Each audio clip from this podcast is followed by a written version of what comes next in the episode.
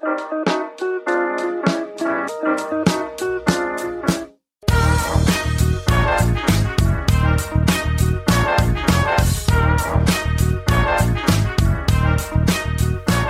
und herzlich willkommen, wir sind die Fotologen. Mein Name ist Thomas Jones und in Rating grüße ich wie immer den Falk Frasser. Hallo Falk. Hello Thomas Jones. Guten Tag, Herr Frasser im auch heuschnupfengeplagten Rating. Kurzer Disclaimer an alle, wenn sich hier explosionsartige Geräusche abspielen im Podcast, dann habe ich sie vergessen rauszuschneiden, aber dann musste einer von uns beiden niesen. Ja, das kann sein. Wobei, jetzt bin ich wieder in meiner Kammer hier. Ne? Ich habe die letzten Tage so Bilderbearbeitung und so Kram auf dem Sofa, äh, Quatsch, auf dem Balkon gemacht. Da war das exponentiell schlimmer, aber dennoch. ja, jetzt hast du mich auch erwischt. Ich hatte nie einen Heuschnupfen und jetzt seit ein paar Monaten bin ich kaputt.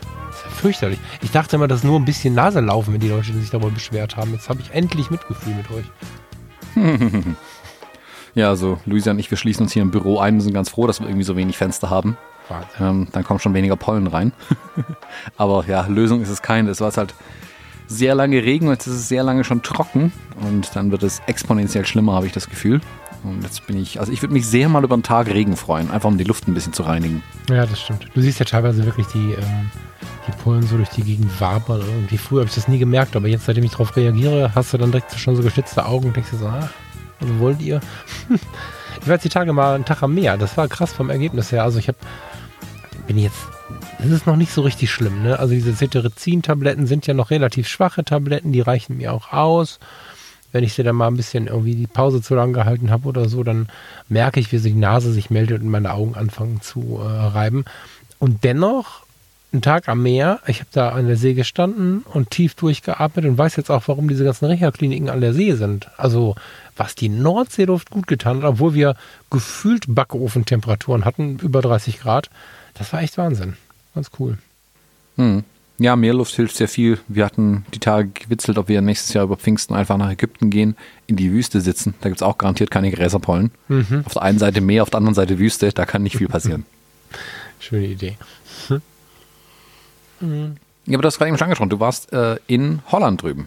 In den Niederlanden, so muss man sagen. In den Niederlanden, genau. In Katwijk. Da, wo wir beide mit der Jana waren vor 320 Jahren gefühlt. Mhm.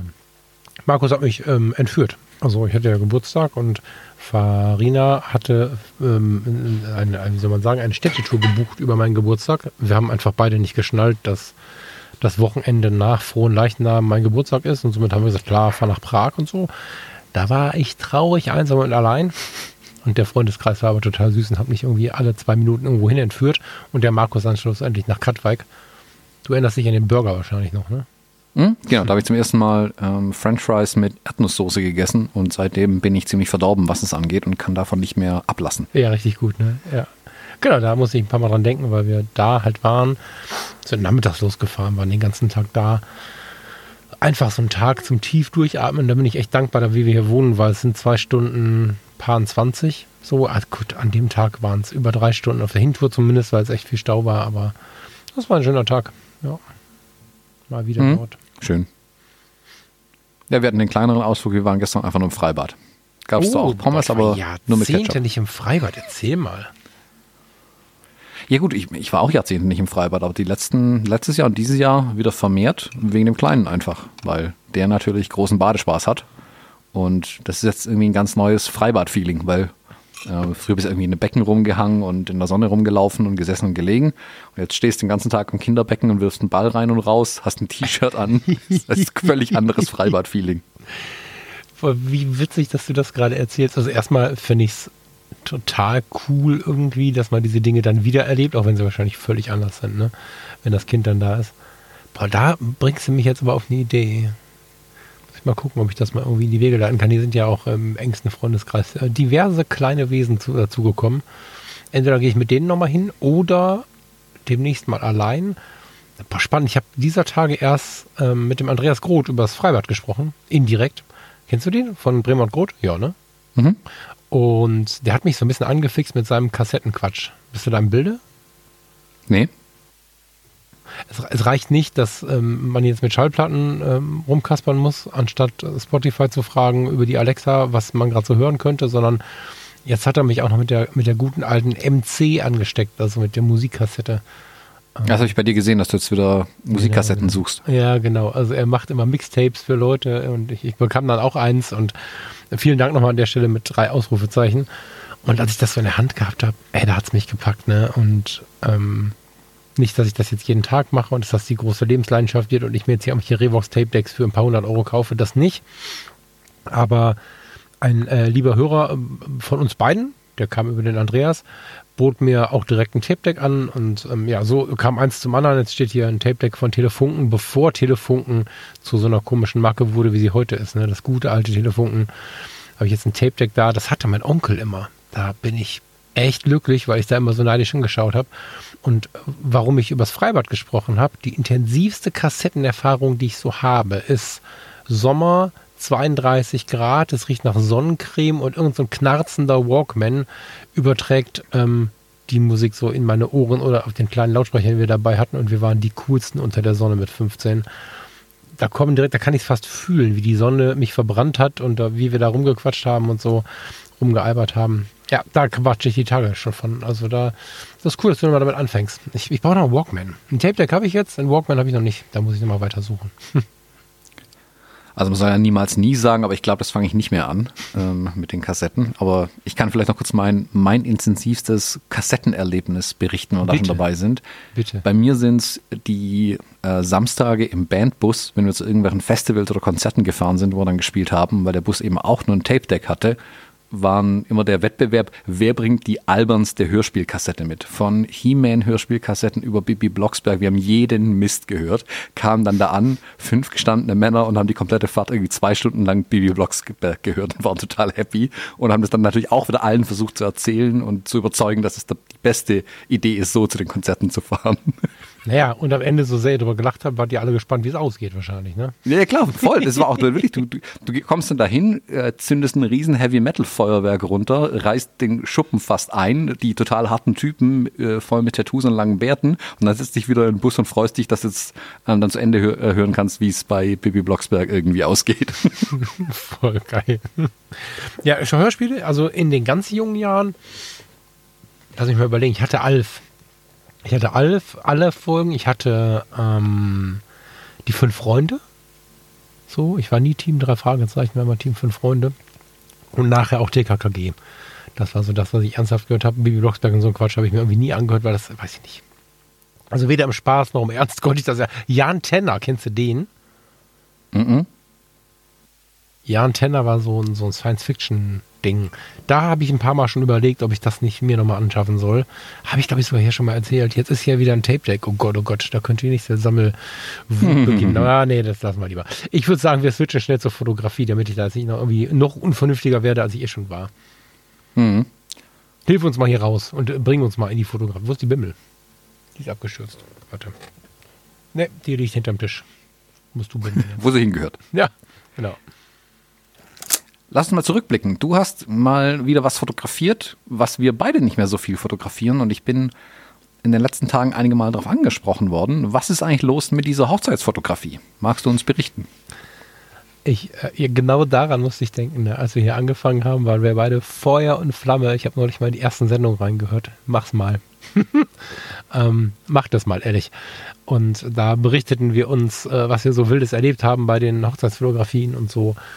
Und ich habe es jetzt eine ganze Zeit gar nicht mehr gemacht. Und ähm, offiziell ist das auch kein Angebot mehr. Wenn sich einer meldet, dann mache ich es mal. Und das war jetzt mir eine große Ehre, das einfach so mal zu tun. Das ist nämlich mein alter Chef aus den 90ern, 2000er, Anfang 2000er Jahre. Ähm, der Jürgen war mein Wachleiter, als ich im Rettungsdienst angefangen habe. Und wir hatten wilde Zeiten, wir hatten laute Zeiten. Ich durfte ihm aber immer entgegenstehen, wenn er ähm, unzufrieden mit mir war. Wir konnten gut diskutieren, laut diskutieren und waren nachher trotzdem irgendwie wieder Kumpels. Und dass gerade er jetzt kam ähm, zu seiner, oh Jürgen, schlag mich nicht, zweiten oder dritten Hochzeit ähm, mit fast 60, das hat mich mega gefreut. In Köln war für mich Neuland. Also ich mag Köln, ich bin nicht so ein Düsseldorfer, der sagt, boah, Köln ist voll blöd. Mm ich mag Köln gut leiden, aber ich habe da noch nie eine Hochzeit fotografiert. Ich ähm, war immer mal in Köln, insbesondere wenn die Foto-Community irgendwie was zu planen hatte und so, aber sonst Neuland. Und dann mal wieder eine Hochzeit zu fotografieren, wie das früher so war, das war schon spannend. Ja, schon. Wobei ich auch so ein bisschen Umbruch sah. Also lass uns gerne gleich nochmal drüber sprechen, was ist los mit der Hochzeitsfotografie. Du meintest ja wahrscheinlich nicht meine oder deine, sondern so das ganz allgemeine Ding. Ne? Also du hast das ja wahrscheinlich jetzt allgemein gehalten, die Frage, oder? Nö, also interessiert mich schon, was du, ähm, also wie die Hochzeit für dich auch war. Also Ah, jetzt ja. nach den Jahren mal den Einstieg zu machen ähm, und wieder Hochzeiten zu fotografieren, weil du ja gesagt hast, das massiv, ja, nicht reduziert, aber das einfach wenig geworden ist bei dir auch. Ja, ja, also ich hatte kürzlich schon mal, war ich, war ich ähm, auf der Halde Hohewald unterwegs, das war auch für eine Freundin. Ähm, ist schon so, dass ich das immer mal mache, aber es sind mehr Freundschaftsdienste geworden. Ne? Also ich bin tatsächlich äh, weg von den Rechnungen und, und den, den, den großen gewerblichen Dingen, sondern hin zu den Freundschaftsdiensten. Wenn jetzt jemand kommt, ich habe gerade aktuell wieder eine Anfrage da liegen, die sieht ganz gut aus, dann machen wir das vielleicht auch, aber im Großen und Ganzen ist das halt nicht mehr mein Business, was mich halt auch hart gestresst hat in letzter Zeit und so auf diesem, auf diesem Level jetzt war es sehr, sehr schön, aber nach wie vor auch sehr anstrengend. Also, ich habe mir die Frage gestellt, wie du jemals diese Zahlen gemacht hast. Ich habe ja solche Zahlen nie gemacht, so wahnsinnig viel. Mm, Ich habe mein, mein Parkticket waren 10 Stunden 30. Hm. Und ich, wir haben deutlich, ich hab schon deutlich längere Hochzeiten gemacht und nach 10 Stunden 30 war ich wirklich am Ende. also ich war völlig fertig. Jetzt war es total heiß an dem Tag und so gar keine Frage. Ein bisschen aus der Übung. Aber es war schon, ähm, schon krass. Ähm, vorher diese berühmte Aufregung, die ich ja gar nicht mag, ist auch wie immer wieder verflogen, sobald wir uns gesehen haben und alles losstartete und so. Also eigentlich alles wie immer. Ähm, auch routiniert wie immer, würde ich sagen. Ein bisschen technisch anders, weil ich mich von den ähm, großen Linsen getrennt habe. Also ich bin da quasi Richtung Fuji gerutscht, indem ich gesagt habe, okay, pass auf, bei Sigma Art hier mit 2 Kilo Linse da und 2 Kilo Linse da möchte ich nicht mehr. Und habe mich getraut, mit dem 50-1.8 und dem 35-1.8, also mit den Versionen fürs, äh, für den RF-Mount loszuziehen. Und hatte nur für die paar Fotos ein bisschen was Größeres mit. Ne? Also ich glaube, du hast ein paar gesehen. Ne? Da war auch das 90 mm 125 dabei. Aber die habe ich nachher erst ausgepackt. Aber für die, für die reportagigen Sachen war ich sehr selig damit, dass das kleine 50er und das kleine 35er mehr als ausreichend war. Das hat schon, ähm, schon Spaß gemacht. Ja, kann ich anders sagen. Hm. Würdest du sagen, die, die Reduktion, was so ähm, Objektive, Kameras, Equipment angeht, ist ein Learning aus den Hochzeiten von früher oder dass du das generell in der Fotografie heute anders, anders machst? Hm, Das ist vielleicht auch ein Learning der Jahre oder ist das überhaupt ein Learning? Kann ich dir nicht sagen. Ich hatte ja eine Meinung dazu, die hat sich wahrscheinlich einfach geändert mit, meinen, mit, meinen, mit meiner Art und Weise durch die Tage zu gehen. Ne? Also ich hatte ja schon Argumente für 50 mm Sigma Art und so. Das sind ja wirklich Brecher. Ne? Und umso mehr wir hier auch und ich in meiner Welt und du in deiner Welt und wir überhaupt als Fotointeressierte wahrnehmen, was so geht, umso mehr habe ich mich mehr hingetraut zu den kleineren Objektiven, weil ich einfach festgestellt habe, dass der Unterschied, der sichtbare Unterschied von Sigma Art zu dem 1000 Euro günstigeren, na 1000 Euro stimmt nicht ganz, aber fast 1000 Euro günstigeren 5018, der ist im Prinzip nicht vorhanden, zumindest nicht sichtbar. Wir können ihn bestimmt messen und der Werner von der ähm, Colorfoto wird jetzt mir, mir nennen, welche Linienpaare wo zu wenig sind und so, alles gut. Aber sichtbar gibt es da keinen großen Unterschied mehr. Und ich habe auch ein bisschen das Gefühl, wenn ich versuche mit dem Zeitgeist zu gehen, dann muss ich nicht mit so einem Riesenbrecher da ankommen. So, ne, das ist einfach, wir haben ja schon mal damals über die Fotografie GSG 9 gewitzelt, wenn die dann mit Bogenblitz und keine Ahnung kamen und ähm, jetzt da irgendwie mit dem, mit dem Griff unten an der EOS R und irgendwelchen Riesenobjektiven komme ich mir auch ein bisschen falsch vor, also im falschen Film quasi und habe nach wie vor den Eindruck, dass ich mit der dann doch dezenten Kamera mich mehr in die Gesellschaft einfügen kann. Viel mehr der ansprechbare Typ bin als der Superphotographer.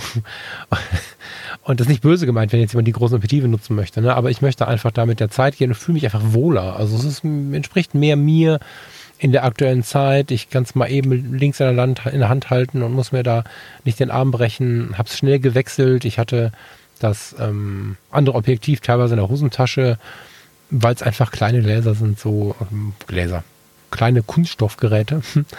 Und ähm, ich weiß nicht, ob es ein Learning ist. Kann ich dir nicht sagen. Ich glaube, die Zeit verändert sich einfach gerade sehr. Die gesamte Hochzeitsfotografie scheint sich sehr zu verändern, sowohl wenn ich mich in den Foren oder in, in Social Media umschaue, als auch so im direkten Gespräch mit den Leuten. Also da in Köln zum Beispiel war Rudelheiraten, ne, wie das dann so ist, in, im, im alten Rathaus. Alle Viertelstunde ging das durch so. Und ich habe alles gesehen vom Uncle Bob über den jung dynamischen Fujiana bis hin zu dem alten Herren. Und das ist nicht böse gemeint. Aber man sah, okay, da ist nicht so viel, ne? Da, also was so Veränderungswille und so angeht. Muss ja auch gar nicht, by the way. Ist ja jedem selbst überlassen. Aber der hatte seine 5D Mark IV, die ist nicht schlechter als die EOS R, also das ist qualitativ schon cool. Der hatte dann noch einen Batteriegriff dran und einen riesen Blitz drauf und einen 2470 2.8 irgendwas. Also da da habe ich Armschmerzen bekommen vom Hinschauen. Und ja, irgendwie gab es keine, also ich habe bestimmt acht Fotografinnen und Fotografen gesehen. Ja, wir waren relativ früh da, wir waren danach noch eine relative Zeit auf dem Platz, haben dann in der Nähe gegessen, ja, weil auf, in ganz Köln wurde scheinbar geheiratet an diesem Tag. Und es war nicht mehr ein Bild. Es waren komplett unterschiedliche Darreichungsformen, wie die so ihre Hochzeitsfotografie an die Leute gebracht haben. Bin gespannt, wie das so wird. Wir haben ja schon oft hier drüber gesprochen. Was, was denkst du denn? Wohin das geht, komme ich mit einer Frage, ohne dass du darauf Bezug nehmen konntest. Ne? Sag erst mal, was du dazu denkst und dann kannst du mir gerne mal erzählen, was du glaubst, wo die Hochzeitsfotografie steht. Ich sehe zwei Punkte. A, ich sehe diese Diversifizierung, nenne ich es mal, im Angebot der Hochzeitsfotografie äußerst positiv. Also mhm. dass jetzt im Prinzip, wenn du als ähm, Paar sagst, hey, ich hätte gern Bilder, die sollen ähm, diesen Bohem-Look haben, den fand ich damals toll, den will ich gerne haben, oder ich will einen ganz äh, ganz modernen anderen Look haben. Ich hätte gern Bilder, die alle mit dem 70-200 geschossen sind. Ich hätte gern jemanden, der mit einer Leica auftaucht. Ich hätte gern, ähm, dass das aussieht äh, wie keine Ahnung, wie Hochzeitsfotografie vor 40 Jahren. Mhm. Ähm, du wirst, glaube ich, für alles jemanden finden und das heißt, für alle, die in der Hochzeitsfotografie tätig sind, gibt es mehr zu tun, wenn die Kunden ähm, in speziellen Sparten denken. Du gehst ja auch in eine Stadt und sagst, okay, nicht ich möchte etwas essen, sondern ah, ich hätte Lust auf Italienisch, ich hätte Lust auf, ähm, keine Ahnung, einen Burger, ich hätte Lust auf äh, was Asiatisches, völlig egal. Ähm, und dann suchst du dir innerhalb der Italiener, Asiaten, hm, immer noch mal ein anderes Restaurant aus. Aber dann steht der Asiate im Prinzip nicht in Konkurrenz zur Pizza. Weil das ja zwei sehr unterschiedliche Dinge einfach sind. Klar, am Ende liefern beide eben Essen, so wie du und ich beide Hochzeitsbilder liefern. Aber die Kunden können sich dann in, in gewissen Stilrichtungen vielleicht aussuchen, wie ihre Bilder sein sollen. Ich glaube, das ist ein, eine schöne Entwicklung ist tatsächlich, dass die, die Hochzeitsfotografie nicht nur noch Trends hinterherläuft und alles gleich aussieht. Mhm. Ihr Zuhörerinnen und Zuhörer, ihr erinnert euch, ich hatte hier meinen Frust ja schon einige Male geteilt, dass ich fand, dass die Hochzeitsfotografie sehr, boah, hartes Wort, gleichgeschaltet aussah. Ähm, dass im Prinzip alle die gleichen Presets verwenden, alle die gleichen Bilder fotografieren und du genau sagen kannst, in welchem Jahr ein Hochzeitsbild gemacht wurde. Und das fand ich schade, weil dadurch meiner Meinung nach sehr viel Persönlichkeit in den Bildern ähm, entschwunden ist. Persönlichkeit der Fotografen und Fotografen, Persönlichkeit der Brautpaare, die vielleicht, die sich vielleicht einen Trend haben übermannen lassen, ähm, statt dem nachzugehen, was sie eigentlich haben wollten. Und meine These, die ich jetzt aufstellen mag, ist, ähm, nachdem ich jetzt so viele Menschen in letzter Zeit sehe, die mit alten analogen Kameras fotografieren, junge Menschen, 20 bis 25 Jahre, die mit analogen Kameras funktionieren. Die Kompaktknipse, die Ritsch und die digitale Ritsch-Ratsch hat ja gerade ein totales ähm, eine totale Renaissance Die heißt quasi. aber Point and Shoot, damit sie. Ja, digitale Ritschratsch gefällt mir besser. nicht ähm, böse gemeint. Ja. Und mich würde es nicht wundern, wenn demnächst auch Hochzeiten so fotografiert werden. Dass jemand sich wirklich so eine Canon, wie hieß die Ixus oder so? Hieß die Ixus? Ja, gibt es. Also, ja, gab es ja. Also, irgend so eine kleine digitale Point and Shoot mit integriertem Blitz und so fotografiert jemand eine komplette Hochzeit. Ich würde es total geil finden. Es ist nicht ein großer Unterschied, ob Uncle Bob nur so eine Kamera hat oder ob jemand, der fotografieren kann, mit einem Werkzeug arbeitet und daraus was Einzigartiges schafft. Ja, ja, ja also ich hatte äh, Point and Shoot dabei bei den, ähm, bei den, Besuch bei den Gästen. Da waren ein junges Pärchen dabei, die waren Anfang 20, die hatten eine Point and Shoot dabei und haben drei Filme durchgeschossen an dem Tag, tatsächlich. Das ist sehr geil. Genau. Hatten vorgeklebt einen, ähm, äh, wo ist, wo ist der Name? Ein Diffusionsfilter mit so Tesafilm. und ähm, haben da mit fotografiert. Ich bin sehr gespannt, was dabei rauskommt. Ich will mal gucken, ob sie mir Bescheid sagen. Ich habe sie darum gebeten. Ähm, da, das ist ja sowieso was, ne? Also ich bin ja in der Community von ISO 400 auch drin, von dem Podcast. Und die haben auch einen analogen Hochzeitsfotografen dabei und so.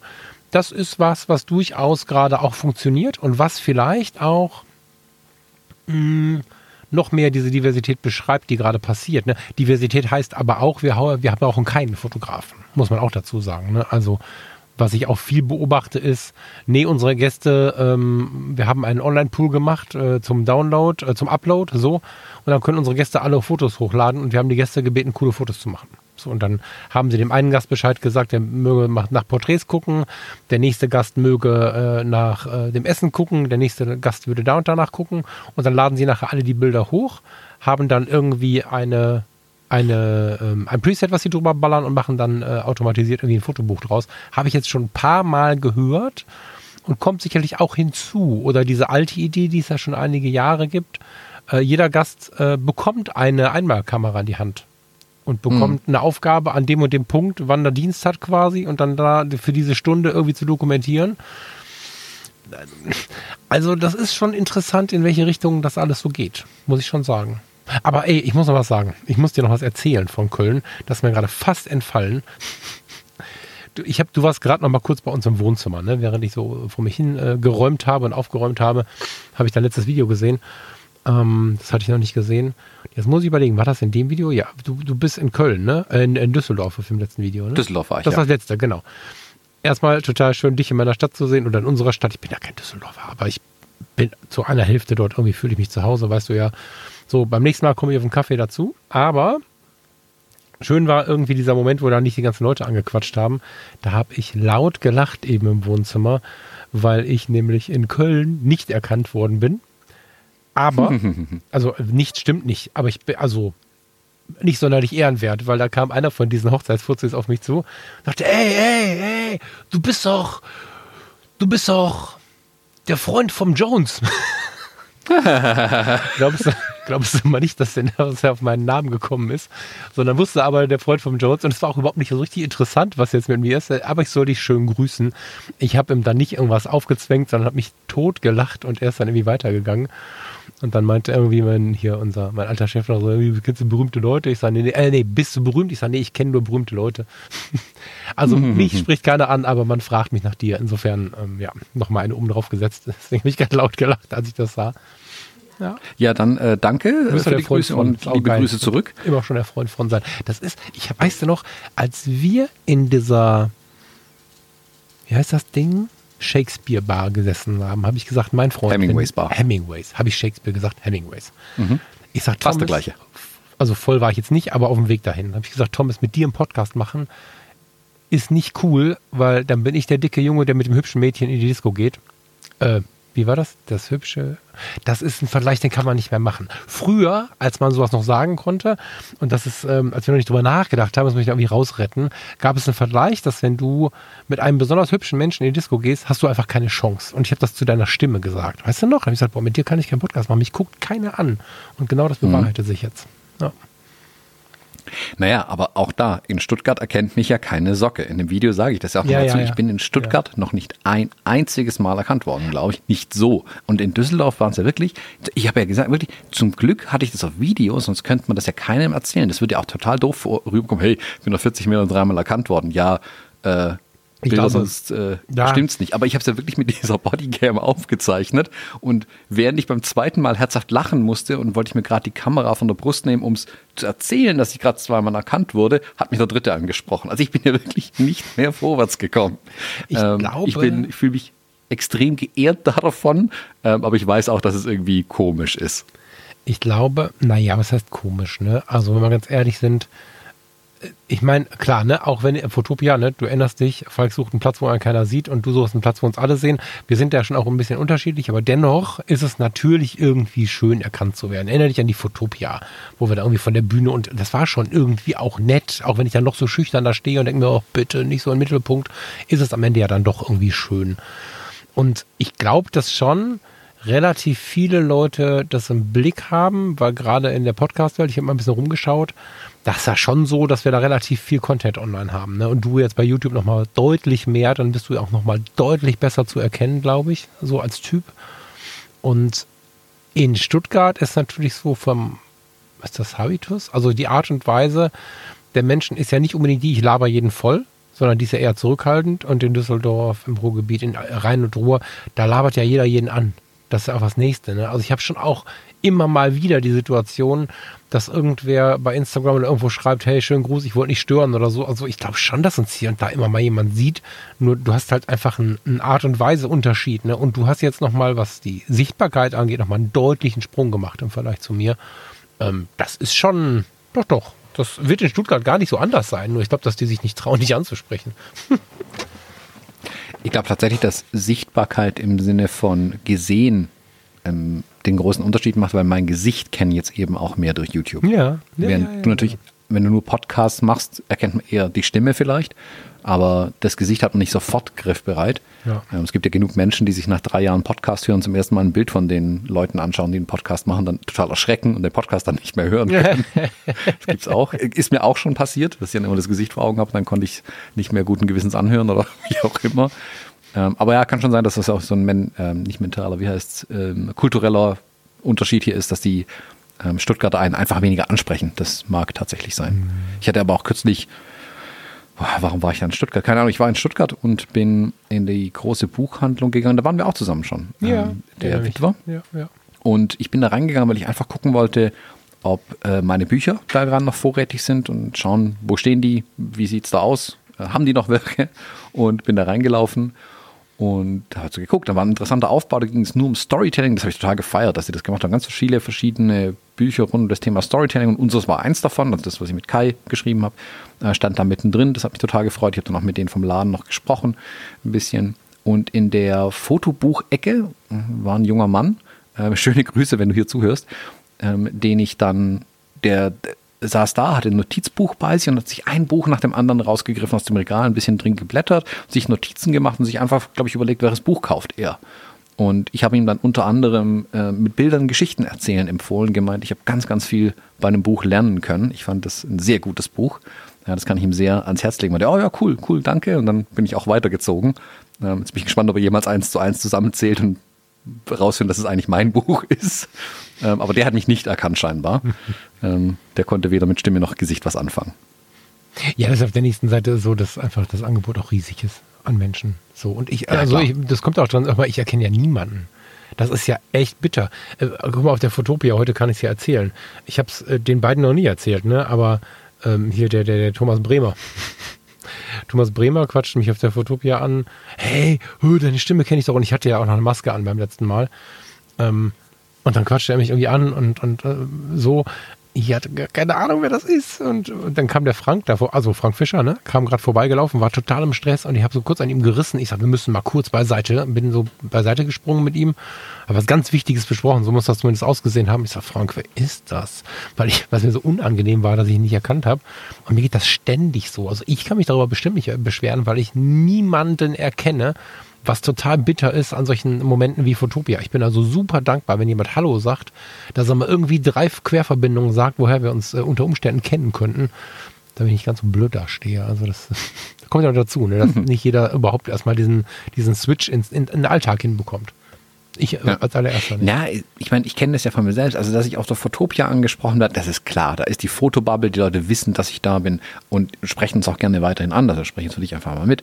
Und da ist es mir total klar, dass ich erkannt werde. Aber mir geht es ja selbst so, du läufst auf der Straße rum und du siehst irgendjemanden und dann denkst du, oh, wer ist der Typ? Wer ist der Typ? Woher kenne ich den? Ich irgendwie, normalerweise, ich, ich will irgendwie sagen Uniform, aber ich weiß nicht woher. Und dann stellt sich raus, der arbeitet sich auf der Postfiliale. Also merkst beim nächsten Mal, wenn du in der Post stehst. Aber du kriegst halt eins und eins nicht zusammen, weil der so aus seinem genau genau. normalen Kontext gerissen ist, dass genau. du ihn, du erkennst das Gesicht wieder, du kannst aber einfach nicht zuordnen dann, weil eben die Uniform und der Laden drumherum fehlt.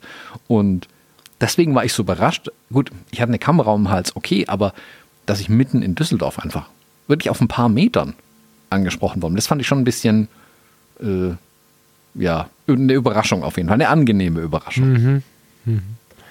Ja, das war jeweils schön anzusehen. Ja, und ich musste an meinen, an meinen, du bist ja der Freund von das ist wirklich witzig, das Ja. finde ich witzig. Ja, Über sowas kann ich. Also lachen. es war, es war ein schönes Erlebnis. Es war schön, mal wieder ähm, Hochzeiten zu fotografieren. Zwischendrin habe ich aber gemerkt, wie es auch in mir arbeitet. Also das war richtig cool und ich glaube jetzt ähm, mit den Porträts am Ende habe ich es ein bisschen für mich gerade gekriegt. Also so, für dich ist ja die Reportage die Nummer eins. Na, stimmt jetzt nicht, ne? Für dich ist Reportage gerade ein großes Thema, nicht die Nummer eins. Ähm, ich habe in der Reportagezeit die ganze Zeit irgendwie so gedacht, hm, braucht man diese Fotos? Also ich bin da tatsächlich so ein bisschen in der Sinnkrise. Oder wie viele braucht man von diesen Fotos? Macht es wirklich Sinn, so viel zu fotografieren? Oder gibt man lieber 50? So das, was alle paar Jahre mal immer war, habe ich gerade auch wieder dass ich einfach da das eine oder andere hinterfragt habe. Auch mit Blick auf die große Kamera, immer mal wieder mit Blick aufs iPhone und so weiter und so fort. Das sind ja irgendwie unsere stetigen Gespräche, ja auch, wie es weitergeht und so. Ähm, bei den Porträts, als wir am Rhein standen und ich so mit dem, mit dem manuell zu fokussierenden, dicken, schweren Objektiv in der Hand so scharf und unscharf gestellt habe und mit dem Bouquet gespielt habe und so, da habe ich gemerkt, okay, es gibt doch einen Teil der Fotografie, der mich richtig rockt und wo ich wirklich denke, okay, krass, und hier muss diese dicke, schwere Kamera gerade hin und hier gehört sie auch hin und das ist auch gut so, während an anderer Stelle die smarte kleine ausreichen würde. Also ich wäre vielleicht auch wieder in der Richtung unterwegs, jetzt iPhone dafür, so weit sind wir noch lange nicht, glaube ich, aber wenn ich jetzt wieder viele Hochzeiten fotografieren würde, würde ich überlegen, ob das ein Grund wäre für die reportagigen Geschichten, nochmal zu Fuji zu springen. Einfach nur der Größe wegen. Und die Porträts und diese Sachen mit was Schwerem in der Hand äh, irgendwie zu vollziehen. Also es hat mir auch im Kopf ein bisschen aufgeräumt. So. Oder geholfen aufzuräumen. Im Positiven. Ja. Weil äh, du hast, ich weiß nicht, ob du es aufhast, bei uns hier im Ordner, ähm, da sind diese Porträts drauf, die dann auch wirklich auch gestellt sind und, und in dem Stil, wie sie sie haben wollten und so. Ich glaube, da habe ich auch ganz gut getroffen. Ähm, passt irgendwie auch zu den beiden, äh, irgendwie so, wie sie dann daherkommen und so. Und dann ist da so ein Reportagebild dabei, das ähm, mit diesen blauen Kacheln. Ich weiß nicht, ob du das gesehen hast. Mhm. Das ist tatsächlich Reportage. Das ist nicht, guck mal, blöd, sondern das ist Reportage im U-Bahn-Schacht. wir wollten mit der U-Bahn, wir sind so weit gelaufen, dass wir mit der U-Bahn zurückfahren wollten. Ähm, das wäre natürlich, also, das kannst halt, da gibt es halt keinen, dafür brauchst du die und die Kamera oder so. Und das habe ich ein paar Mal gedacht, dass ich dieses ganze Gerede um Vollformat, nicht Vollformat und so weiter in der Reportage nicht so richtig halten kann für mich. Hm. Ist komischerweise das Porträt, in Anführungszeichen, das mich am meisten anspricht. Welches, das Bild, welches meinst du? Das mit den Kacheln? Hm? Das ist eine U-Bahn unten. Das finde ich das ist Coolste auch, das irgendwie. auch, ich meine, ja, man muss auch dazu sagen, abgesehen davon, dass diese Kacheln jetzt natürlich äh, und dieses Mitsommerfest, dieses Plakat da, dass das irgendwie alles zu diesem Outfit von dem, von dem Mann passt. Also Jürgen hat einfach eine Klamotte angehabt, die fand ich so geil. Ich sehe gerade, dass ich auf seine Lasche am Fuß nicht geachtet habe, aber gut, das ist halt Reportage. Ich, ich fand, ähm, das war ein schönes Gesamtbild. Es gibt einige dieser Fotos, wo er einfach so ein bisschen den Louis Define macht, aber die positive Variante davon. Also er macht sich damit weit nicht lächerlich. Er ist jemand, der steht wirklich strahlend im Raum, wenn er den Raum betritt und so immer schon. Und in der Kombination war es schon geil. Ja. Glaube ich dir aber. Also klar, ne? Ich meine, so, so gestellte Fotos am Rhein äh, muss man immer wissen, ob man das so will, ne? Aber da sehe ich dann trotzdem, die hätte ich jetzt, da hätte ich jetzt keinen Bock gehabt, das irgendwie mit, mit Abstrichen zu machen. Mit den kleinen Objektiven oder so. Da brauchte ich das genau so. Aber ich habe dadurch halt wieder einen etwas klareren Blick, während ich vorher wirklich so ein bisschen da stand und dachte, boah, was wird denn das mit der Hochzeitsfotografie? In die nächsten gehe ich wieder sehr klar rein. Ja. Hm. Ja, ich bin auch gespannt, wie das bei mir jetzt entwickelt. Also ich mache jetzt wirklich nur noch eine Handvoll Hochzeiten pro Jahr ähm, und gehe da viel freier an das Thema ran. Also was du gerade gesagt hast mit, du weißt, dass du für die Porträtarbeiten ähm, deine Vollformatkamera mit einem bestimmten Objektiv verwenden möchtest. Das ist alles super löblich. Ich feiere das total. Bei mir ist es ja genau andersrum, die Entwicklung. Ich weiß ganz genau, dass ich den Fokus mehr auf die Reportage lege und das den Brautpaaren auch noch viel klarer kommuniziere, dass wir, dass der Porträtteil den allerkleinsten Teil an dem Tag einnehmen wird. Und ich bin da auch ganz offen, denen dann zu sagen, wenn euch, also wenn ihr das anders haben möchtet, ist es absolut valide. Ähm, dann müsst ihr euch aber leider vielleicht jemand anderen suchen, der da auch wirklich Bock drauf hat, mit euch zwei Stunden fotografieren zu gehen. Weil ich bin ehrlich, ich hab's nicht. Also ich habe da keinen Bock drauf. Ich glaube auch nicht, dass das am Ende die wichtigsten Bilder des Tages sein werden. Und auch da, wie für die Auswahl, mache ich es mit einer Mittelformat, mache ich es mit einer Ritschratsch. Ähm, ich glaube, dass die Paare im Moment die, die große Chance haben, sich wirklich die Fotografinnen und Fotografen auszusuchen, die sie haben möchten, die auch genau das liefern, was die Paare möchten. Und dann möchte ich lieber das machen, worauf ich wirklich viel Lust habe. Und dann die Paare, die auch das möchten, wirklich glücklich machen kann mit den Bildern. Ähm, also ich mag die Spezialisierung. So ist es für mich auch. Die Hochzeitsfotografie ist wirklich eine schöne Sache, eine angenehme Abwechslung. Ich habe jetzt hier am Samstag die Küche in meinem Studio eingebaut und dann haben wir hier kurz ein paar Sachen reingeschleppt in der Sonne und dachte ich mir, boah, ist es anstrengend in der Sonne rumstehen. Und dachte ich mir, es ist aber noch viel anstrengender, an 30 Samstagen in der Sonne rumzustehen und zu fotografieren. Und ich mag die, äh, den Ort, wo ich im Moment bin, mehr. Also nur eine Handvoll Hochzeiten zu fotografieren und nicht mehr 30. Nicht ja, mehr das ganze Jahr diesen Stress zu haben, ja, auch mit diesen Hochzeiten. Ähm, aber wie wir gerade eben vor der Aufnahme auch schon festgestellt haben, vielleicht sind wir auch einfach älter geworden mhm. ähm, und müssen das Zepter jetzt auch an die Jüngeren einfach abgeben langsam. Ja, bin ja Die noch mehr als zehn Minuten in der Sonne stehen können, ohne umzufallen. Ja, ja genau. Bin ich auch fein mit. Ähm, ich bin nicht nur auf Porträts, ne? Also in dem Fall, bei diesen Porträts fühle ich, dass ich die mit dem machen wollte. Es gibt ganz viele Hochzeiten, wo wir vielleicht auch keine so richtige Location haben und so, wo ich mir denke, na, die machen wir, die werden noch schön, aber ich bin nicht für diese sich so ähnelnden Porträts, weißt du, wenn es so auf den Punkt kommt, wie die beiden, die sich in Köln äh, getroffen und kennengelernt haben, direkt dahinter an der Domplatte verliebt haben, die deswegen in Köln heiraten, die dann, äh, nachdem sie da auch schon verliebt am Strand gesessen haben, mit fast 60 Jahren, ne? Ähm, so, also die, die Kombination aus all dem macht es ein bisschen aus. Ich bin voll bei dir, Reportage ist irgendwie richtig, richtig wichtig auf der Hochzeit. Und Paarfotos sind manchmal wichtig, aber ich habe ja auch immer wieder Paare gehabt, die wollten gar keine Paarfotos haben. So, ne? Aber ja, hm, Hochzeit ist nicht alles. Ähm, ich glaube, das ist ganz schön, das mal zu machen. Wir werden sehen. Da steht noch ein zweiter Teil an demnächst. Ähm, das ist dann nur Party, das ist nur Reportage. Bin ich sehr gespannt, wie das wird. Schauen mhm. wir mal. Lasst uns einen Blick werfen in die Fotografie-Szene. Was war so alles los? Es ist mh, einiges passiert. Du hast ja auch ein paar Sachen reingeworfen, unser lustiges Dokument. Ich habe ein Thema, was mich ein bisschen umtreibt tatsächlich. Und da ich ja weiß, du bist der alte Technik-Nerd, du weißt genau Pixel-Pitch, Linienpaare, Charts abfotografieren. Da bist du ja also quasi täglich damit beschäftigt. Also bei Zwischenblende und Zeit bin ich tatsächlich der Technik-Nerd, weil Lars einfach die Kamera im Zweifel falsch rumhält. Aber ansonsten bin ich das, wie du weißt, gar nicht. Hm.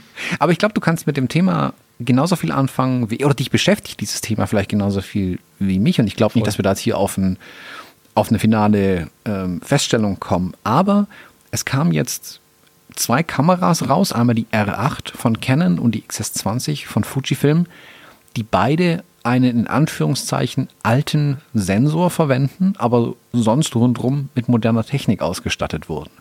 Und die Überlegung, die das bei mir angeworfen hat, wir haben ja schon, also seit Anbeginn dieses Podcasts sprechen wir über Megapixel, brauchst noch mehr Megapixel, müssen wir uns über andere Sachen Gedanken machen. Meine Reise zu Fujifilm war ja auch eine nicht getrieben von Megapixeln, sondern getrieben von Bedienbarkeit. Was macht die Kamera mit mir?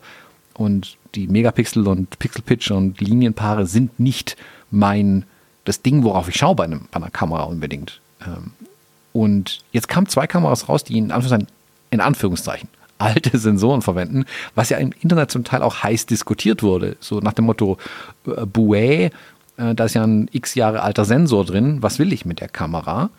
Und ich denke mir, haben wir vielleicht Peak-Sensor erreicht? Also sind wir jetzt an einem Punkt, wo ein wir sagen ja oft, dass eine alte Kamera immer noch gute Bilder macht. Die war ja auch mal die Top-Kamera. Die macht ja deswegen heute keine schlechteren Bilder. Die macht halt nur die Bilder so wie vor fünf Jahren.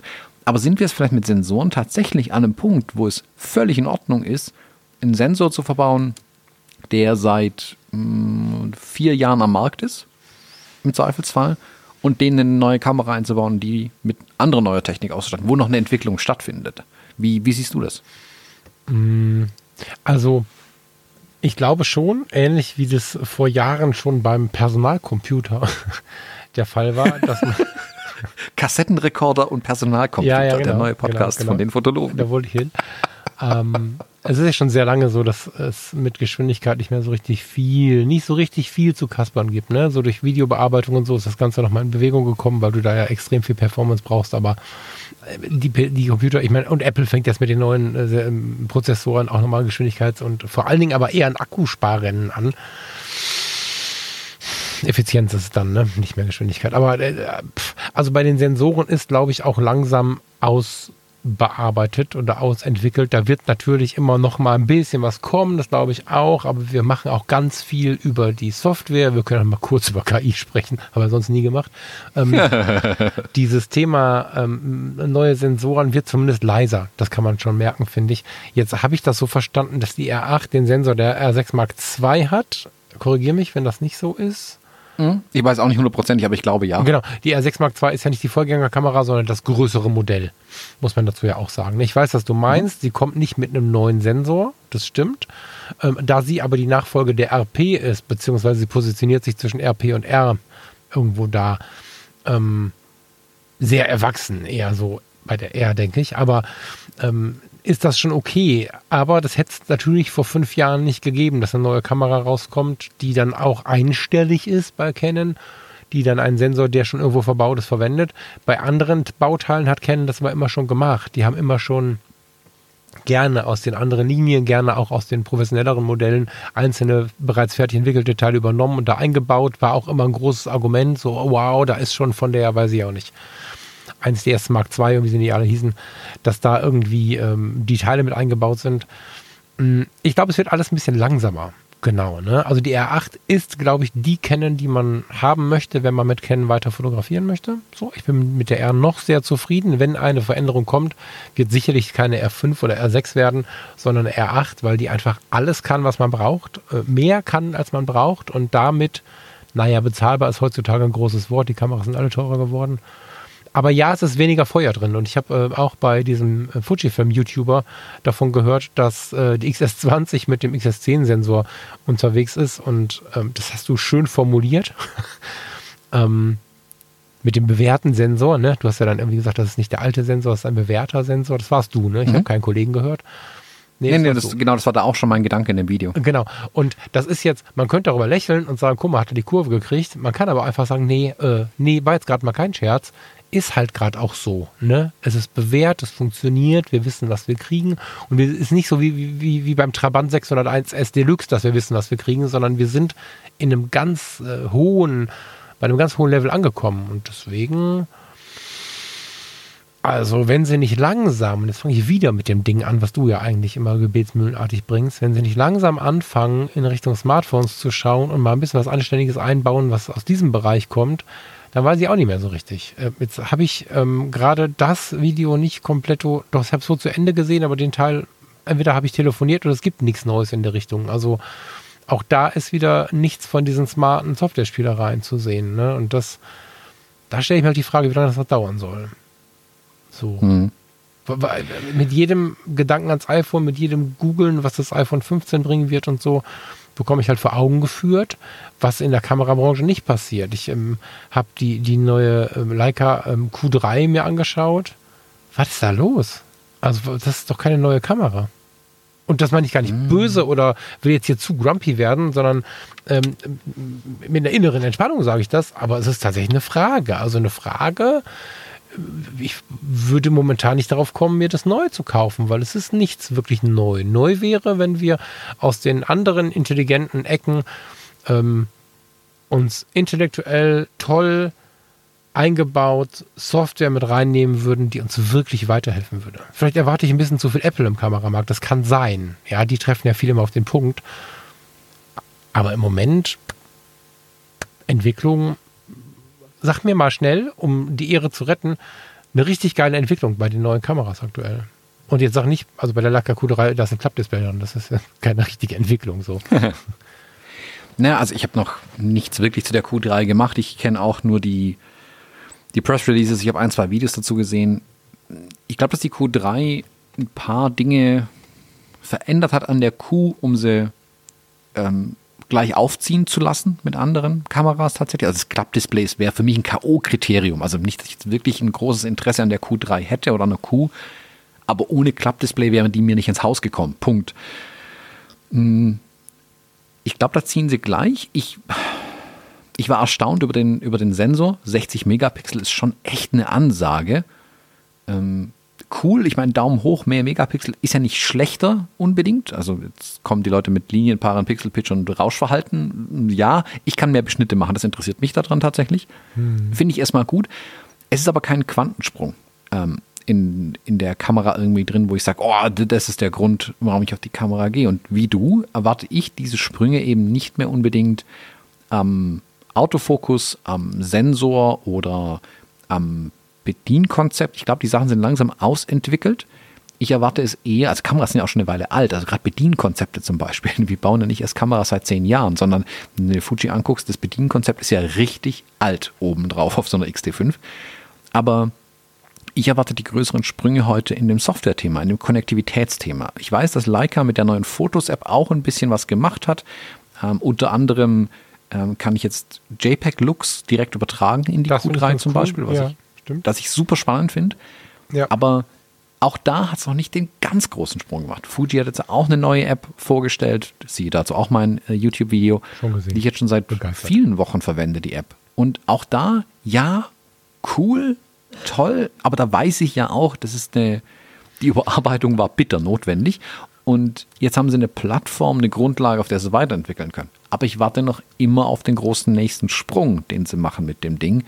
Das ist für mich eben noch einfacher einfach wird alles. Weil ich glaube, dass die, die Hauptanforderung, die die Menschen da draußen heute haben, wir sagen immer, ja, das iPhone ist die Kamera, die hast du eh dabei und dann nimmst du nicht die andere mit, wäre der Hauptgrund, das Smartphone zu verwenden.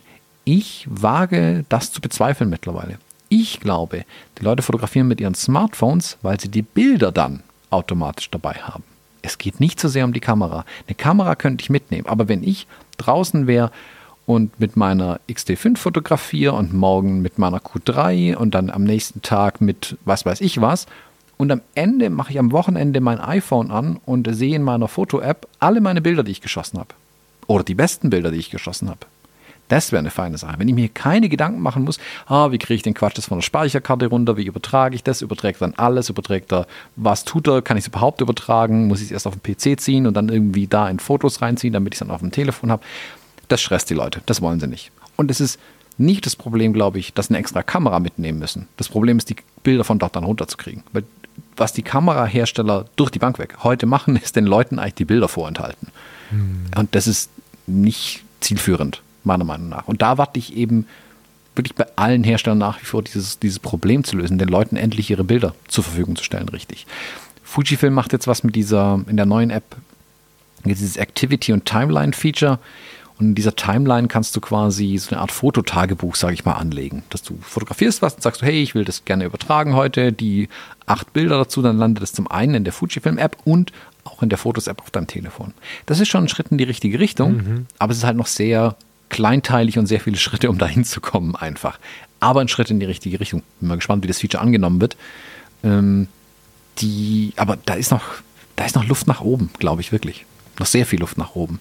Ähm, was da vielleicht noch dazu reinpasst, ähm, Zeiss hat sich jetzt oder will sich wohl vom Kameramarkt verabschieden. Ähm, das ist für die Objektive, glaube ich, ein Verlust, glaube ich. Also Zeiss ist ein Name, äh, den man mit Glas in Verbindung bringen sollte. Was ich daran aber halt viel interessanter fand, war ja, dass Zeiss diese meiner Meinung nach super, super spannende Kamera ähm, auf den Markt geworfen hat, die ZX1, die mit einem Android-Betriebssystem daherkam, was die Grundlage für die beste Kamera der Welt hätte sein können. Zeiss-Objektiv, Android-Betriebssystem drauf.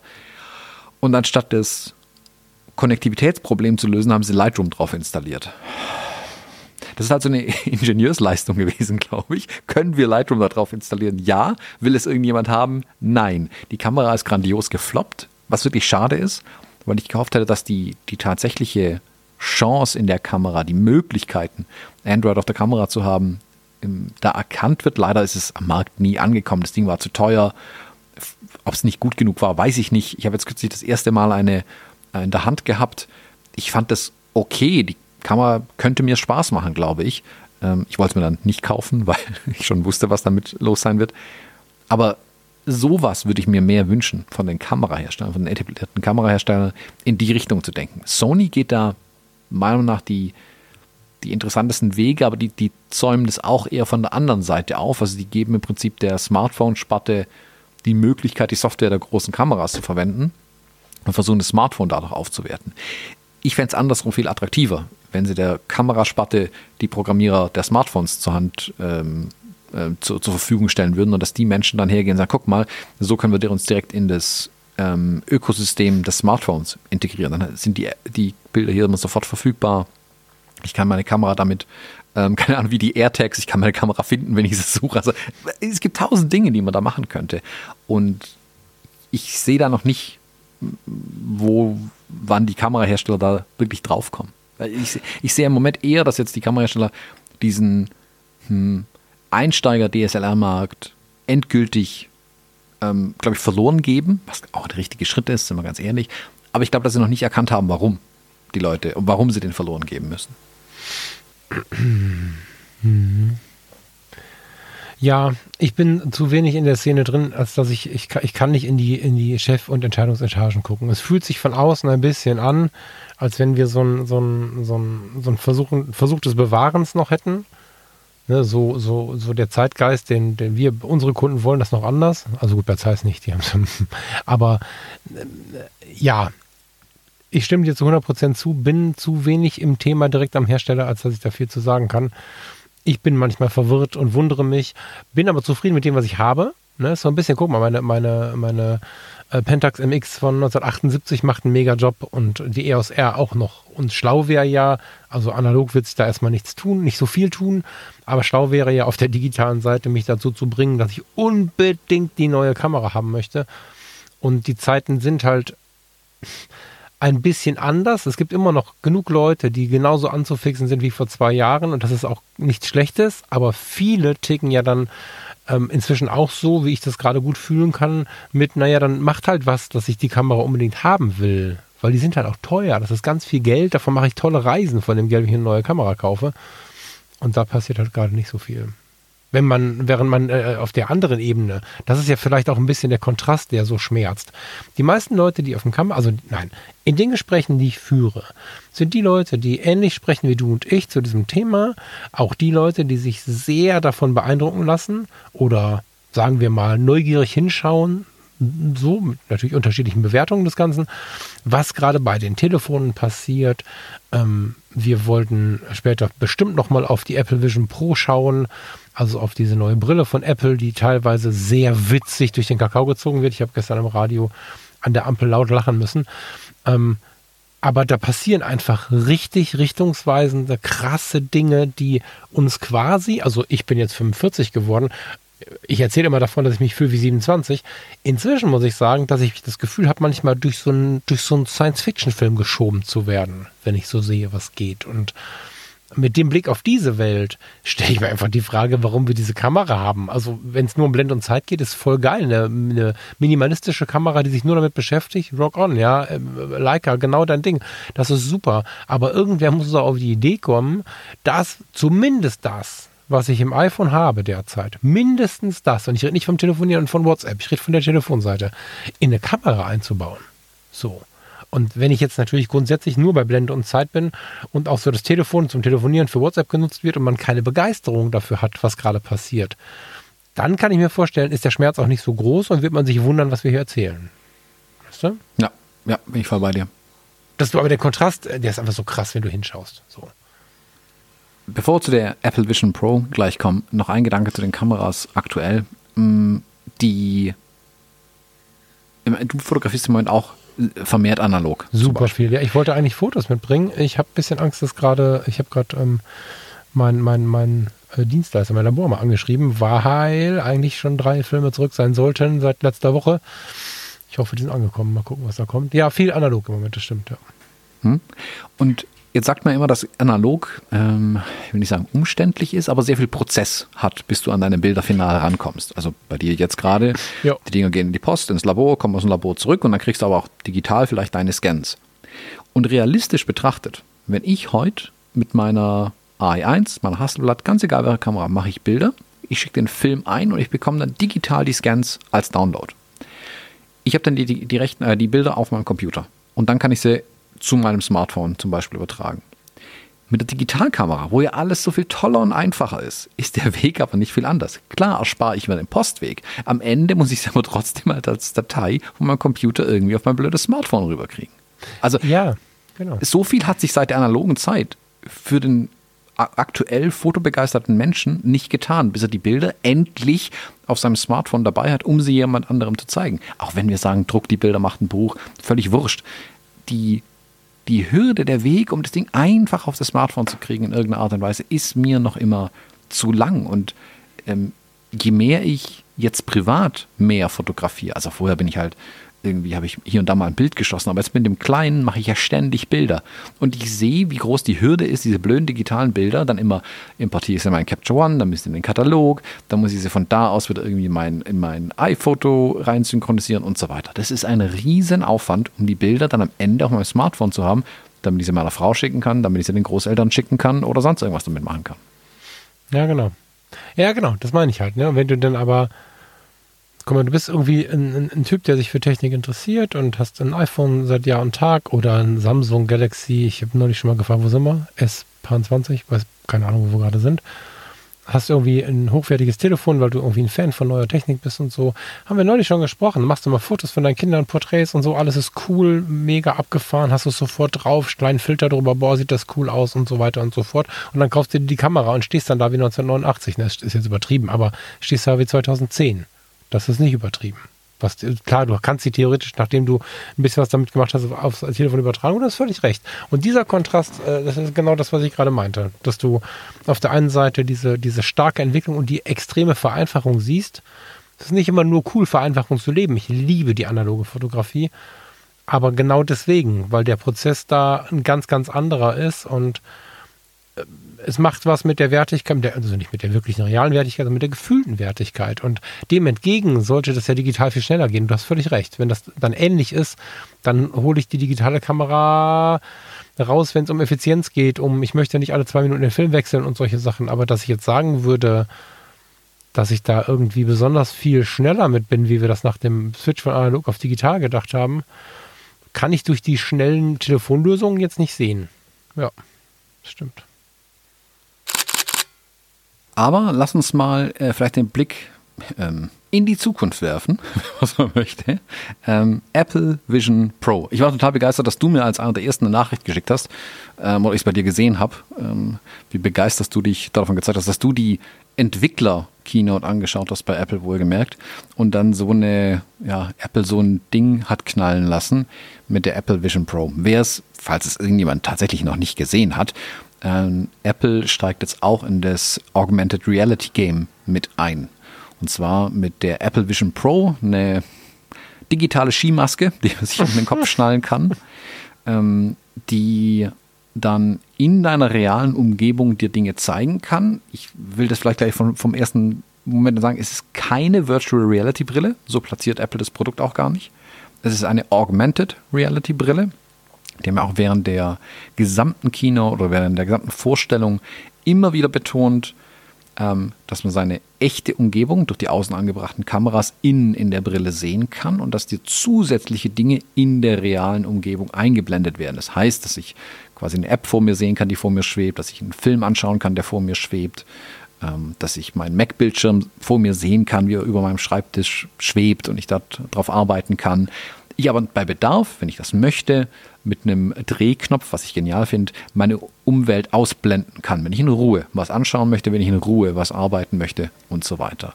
Aber Apple hat wirklich darauf rumgeritten zu zeigen, wie sehr die Leute trotzdem präsent bleiben und sowohl nach außen sehen können und, das ist das natürlich das Geilste an dem Ding, die Menschen von außen sehen können, ähm, dass sie dich immer noch sehen können, weil außen auf der Brille ähm, auch Displays verbaut sind ähm, mit einer Lentikularoptik davor, dass auch von verschiedenen Winkeln man deine Augen außen sehen kann. Man kann also, wenn du die Brille tragen würdest und sitzt auf der Couch, könnte ich von außen sehen, siehst du mich gerade, weil ich deine Augen sehen kann? Oder äh, wabert da nur ein Bild außen auf der Brille, dann weiß ich, okay, du bist gerade völlig in der Welt abgetaucht und guckst einen Film an und hast die Umgebung ausgeblendet.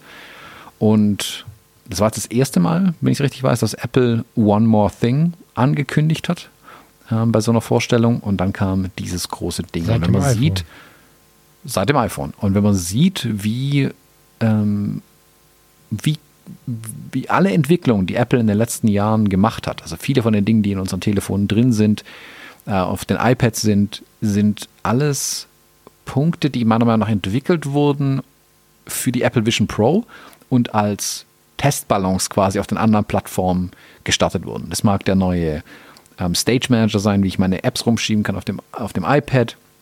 Die ähm, Augmented Reality Funktion, die schon lange ja in den iPhones gibt, die jetzt auch in Apple Maps zum Beispiel mit drin sind. Die Sachen, die Gesichtserkennung der iPhones, wo also genau gescannt wird, wie sieht mein Gesicht aus, wenn ich das, also A, über Face ID, aber auch, dass ich mein Memoji zum Beispiel steuern kann, das ja wirklich meine Grimassen nachmachen kann äh, und erkennt, wenn ich die Zunge rausstrecke all die Dinge sind da, glaube ich, sind alles, ich will nicht sagen Abfallprodukte, aber Entwicklungen, die sicherlich für dieses Vision Pro Headset gemacht wurden und schon eine Weile draußen am Markt sind. Ich bin fasziniert von dem Projekt, anders kann ich es nicht sagen, oder von dem Produkt. Ich äh, bin schockiert, dass ich es noch nicht sofort haben kann, aber es war zu erwarten. Ich bin aber ein bisschen enttäuscht davon, dass es erst in den USA auf den Markt kommt. Ähm, ich kann mir einfach vorstellen, dass die eine extreme Knappheit auch am Anfang haben werden. Und auch der Preis von dreieinhalbtausend Dollar ist auch ähm, eine Hausnummer. Hm, Was ging dir durch den Kopf, als du die Vorstellung gesehen hast? Also ich habe sie gesehen, weil vorher schon ja One More Thing angekündigt war. Ich weiß gar nicht, ob es offiziell oder ob es durchgesickert ist. Keine Ahnung. Ja, Jedenfalls. in der Gerüchteküche, es war schon relativ klar, dass das jetzt dieses Jahr jetzt endlich kommen wird. Mm, Genau, ne? Und es war dadurch, dass das eine Woche auf zwei durch viele Medien ging, was da kommt, habe ich gesagt, okay, das Ding gucke ich mir jetzt mal an. Und ich habe mir das auf da, ich habe mir das sogar angeguckt, wie der letzte Apple Nerd, weil ich äh, ich habe mir einen so einen YouTube-Kanal, so einen Live-Kanal aufgemacht von so zwei völlig, nee, drei, glaube ich, völlig verrückten, ich weiß nicht mehr welcher das war, hätte ich mitbringen können, ne? Völlig verrückten Apple-Freaks äh, und parallel dazu die Keynote und die haben die halt kommentiert. So. Ähm, so hatte ich zwei Fenster auf und die haben kommentiert, was da passierte. Ich musste immer mal ein bisschen Ton an- und ausmachen, weil das sonst irgendwie nicht zu verstehen war, aber es hat genauso wirklich Spaß gemacht und ich fand schon, ähm, um mal kurz wirklich ins Apple-Versum zu springen, allein schon die iOS-Updates, schon, also das Betriebssystem fürs iPhone, fand ich schon ziemlich gut. Also seitdem benutzen Farina und ich iMessage viel mehr. So. Ähm, zum Beispiel, da waren auch schon so ein paar tolle Sachen dabei, die ich echt gut fand. Aber als dann mit der Brille kamen, dachte ich, okay, krass, das könnte jetzt ein weiterer spannender Schritt sein. Ich weiß nicht, wir werden wahrscheinlich in fünf Jahren darüber lachen, wie groß diese Brille war oder so. Ne? Das ist ja immer so bei ersten, ersten Schüssen so. Ne? Es gibt sicherlich Sachen, die noch zu verbessern sind. Aber es war jetzt ein Potenzial da. Ich meine, als das iPhone kam, gab es auch schon ein Smartphone. Du musstest aber zwischen dem Internet und dem Telefonieren, dem ganzen Kram hin und her schalten. Es gab ganz viele komische Sachen, die nicht so richtig eine Einheit gebildet haben. Und dann äh, stand da vorne Steve Jobs und sagte, wie hat er das formuliert? Er hat ein neues Produkt, einen neuen iPod, ein neues Telefon und einen Und einen neuen, neuen Browser oder so. Und das ist alles in einem Und Gerät. einen neuen Internet Communicator. Ja, so irgendwie, ne? Und das ist aber alles in einem Gerät, äh, we call it iPhone, so. Und das war ja die Veränderung der Welt. Das war nicht die Erfindung des Smartphones, aber wie Apple das so gerne macht. Man hat dann entwickelt, entwickelt, entwickelt, hat die anderen mal losrennen lassen, hat dann die geilere Nummer gebracht. Und ähm, das iPhone hat ja dann wirklich großen Einfluss auf die anderen gehabt, um das noch besser zu verschweißen und so. Und zum Thema Augmented Reality fand ich das, was sie jetzt gezeigt haben, wieder sehr appelig. Also sehr, das klingt lächerlich, ne? das meine ich positiv, sehr durchdacht, sehr intellektuell und diese Kleinigkeiten, die ja eigentlich keine Kleinigkeiten sind, also seltenstens sind Kleinigkeiten wirklich Kleinigkeiten, aber das sind die Sachen, über die sich nicht so viele Leute kümmern. Dass du dich anschauen kannst, dass du ähm, erlebst, dass ähm, jemand in den Raum kommst und den an und er wird dann irgendwie angezeigt, obwohl eigentlich da Fenster am Weg wären und so, das finde ich ziemlich cool. Und die der potenzielle Mehrwert in der Zukunft, ob mit dieser Brille oder mit weiteren, werden wir sehen, ist, glaube ich, riesig. Also ob ich in mein Büro komme und habe an der Stelle meinen PC stehen, äh, mein PC ist auch geil, ne?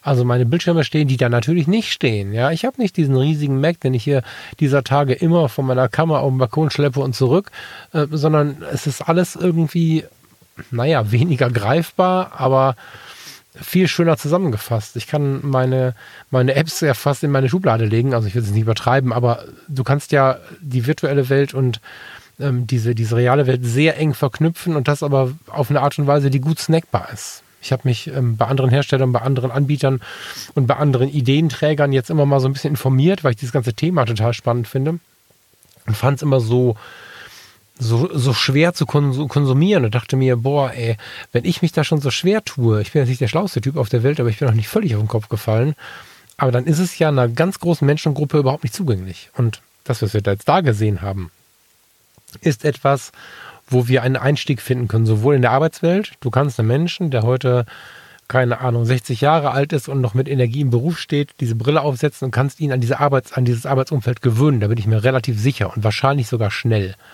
Du brauchst nicht mehr 1000 Geräte. Viele Geräte können von dem Gerät abgelöst werden, theoretisch zumindest. Und auch, um nicht nur von irgendwelchen Businesskisten zu sprechen oder von der Fotografie. auch Fotografie, Bildbearbeitung, Junge, Junge, was eine Chance. Egal, auf dem privaten Zusammenarbeit mit Walt Disney und so finde ich auch ganz großartig, dass sie nicht einfach nur sagen, wir könnten theoretisch das und das machen, sondern hey, wir haben hier jemanden im Boot, der entwickelt mit uns zusammen.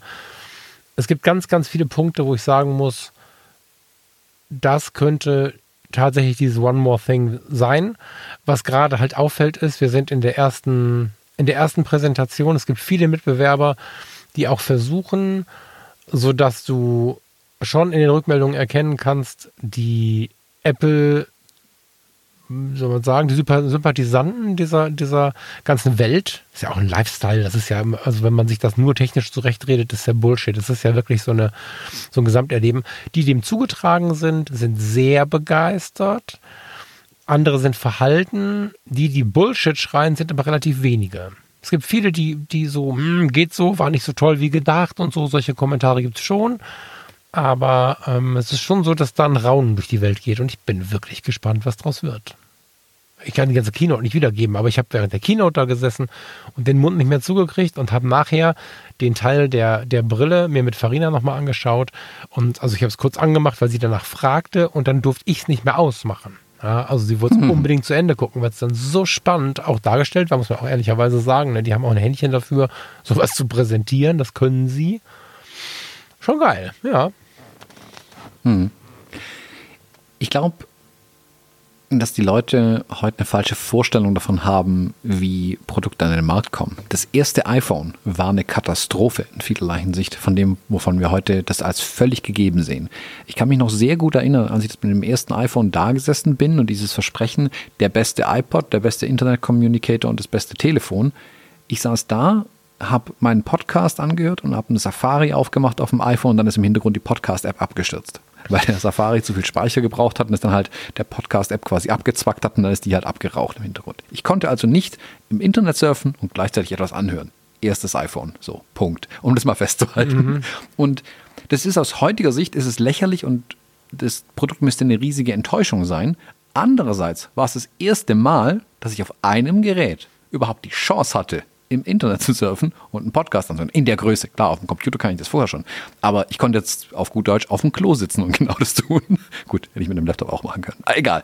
Aber die Erstlingsprodukte von allen Herstellern übrigens sind nicht perfekt. Genau. Das kann auch gar nicht sein. Richtig. Der Punkt ist aber, du kommst mit einer Produktentwicklung an einen Punkt, an dem du es nicht mehr weiterentwickeln kannst, ohne dass du es nach draußen gibst. Irgendwann musst du liefern, um das echte Feedback zu bekommen.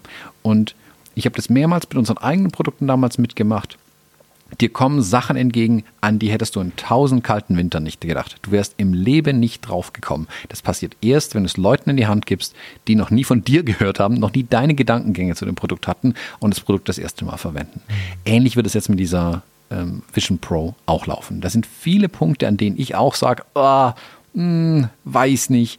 Aber ich weiß auch, es ist eben die erste. Das erklärt den Preis. Die wollen auch gar nicht, dass es so sehr in die breite Masse geht. Die könnten es gar nicht liefern. Ähm, deswegen ist der Preis auch relativ weit oben, weil sie aber auch, sie müssen aber liefern. Ähm, sie wollen eben aber auch nicht eine große Enttäuschung produzieren. Deswegen ist es nicht für die breite Masse gedacht, dieses erste Produkt, glaube ich auch. Ähm, sondern wird erst in der nächsten Generation dann wirklich für die breitere Masse gedacht sein. Der Punkt ist aber der, wie du es gerade eben gesagt hast, Apple erfindet nie irgendwas neu. Es gibt Brillen in ähnlicher Art schon. Was Apple meist macht, ist später in den Markt reingehen und ich sag mal, das optimiertere Produkt dann zu präsentieren. Es gibt Virtual Reality Brillen, ähm, es gibt so Sachen wie, äh, ich habe die Virtual Reality Brille zum Beispiel an meiner Playstation dran, diese VR 2 von Sony. Ähm, da kann ich noch ein bisschen was dazu erzählen, welche Parallelen es da gibt. Und es gibt sowas wie die Meta Quest 2 oder Meta Quest Pro von äh, Meta slash Facebook, die eher in die Arbeitswelt rein will. Apple geht jetzt eher diesen Entertainment und Arbeiten beides zusammen Punkt an. Auch da ist die Frage, für was wird das Ding am Ende letzten Endes wirklich verwendet? Ich meine, du bist jetzt auch Träger einer Apple Watch. Die Apple Watch war in ihrer ersten Iteration sehr viel mehr als Kommunikationsgerät gedacht. Da gab es die Taste seitlich, diese lange flache Taste. Damit konnte ich nur meine ähm, Favoritenkontakte aufrufen.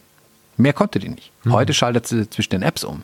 Aber damals war die für was ganz anderes gedacht. Apple hat gemerkt, die Leute tragen die Watch nicht, um damit zu telefonieren. Man sieht auch ein bisschen immer noch komisch aus, wenn man die Uhr reinspricht. Ich kenne das es ist heute eher ein Fitnessgerät, ein Lifestyle-Gerät, Aktivitäten tracken. Ich kriege ein bisschen meine Benachrichtigungen mit, aber ich arbeite nicht auf der Uhr und ich kommuniziere nicht sehr viel über diese Uhr. Das macht niemand heute. Aber das lernst du nur, wenn das Produkt mal draußen ist am Markt. Und ich finde es spannend, jetzt zu beobachten, was tatsächlich mit der Brille passieren wird.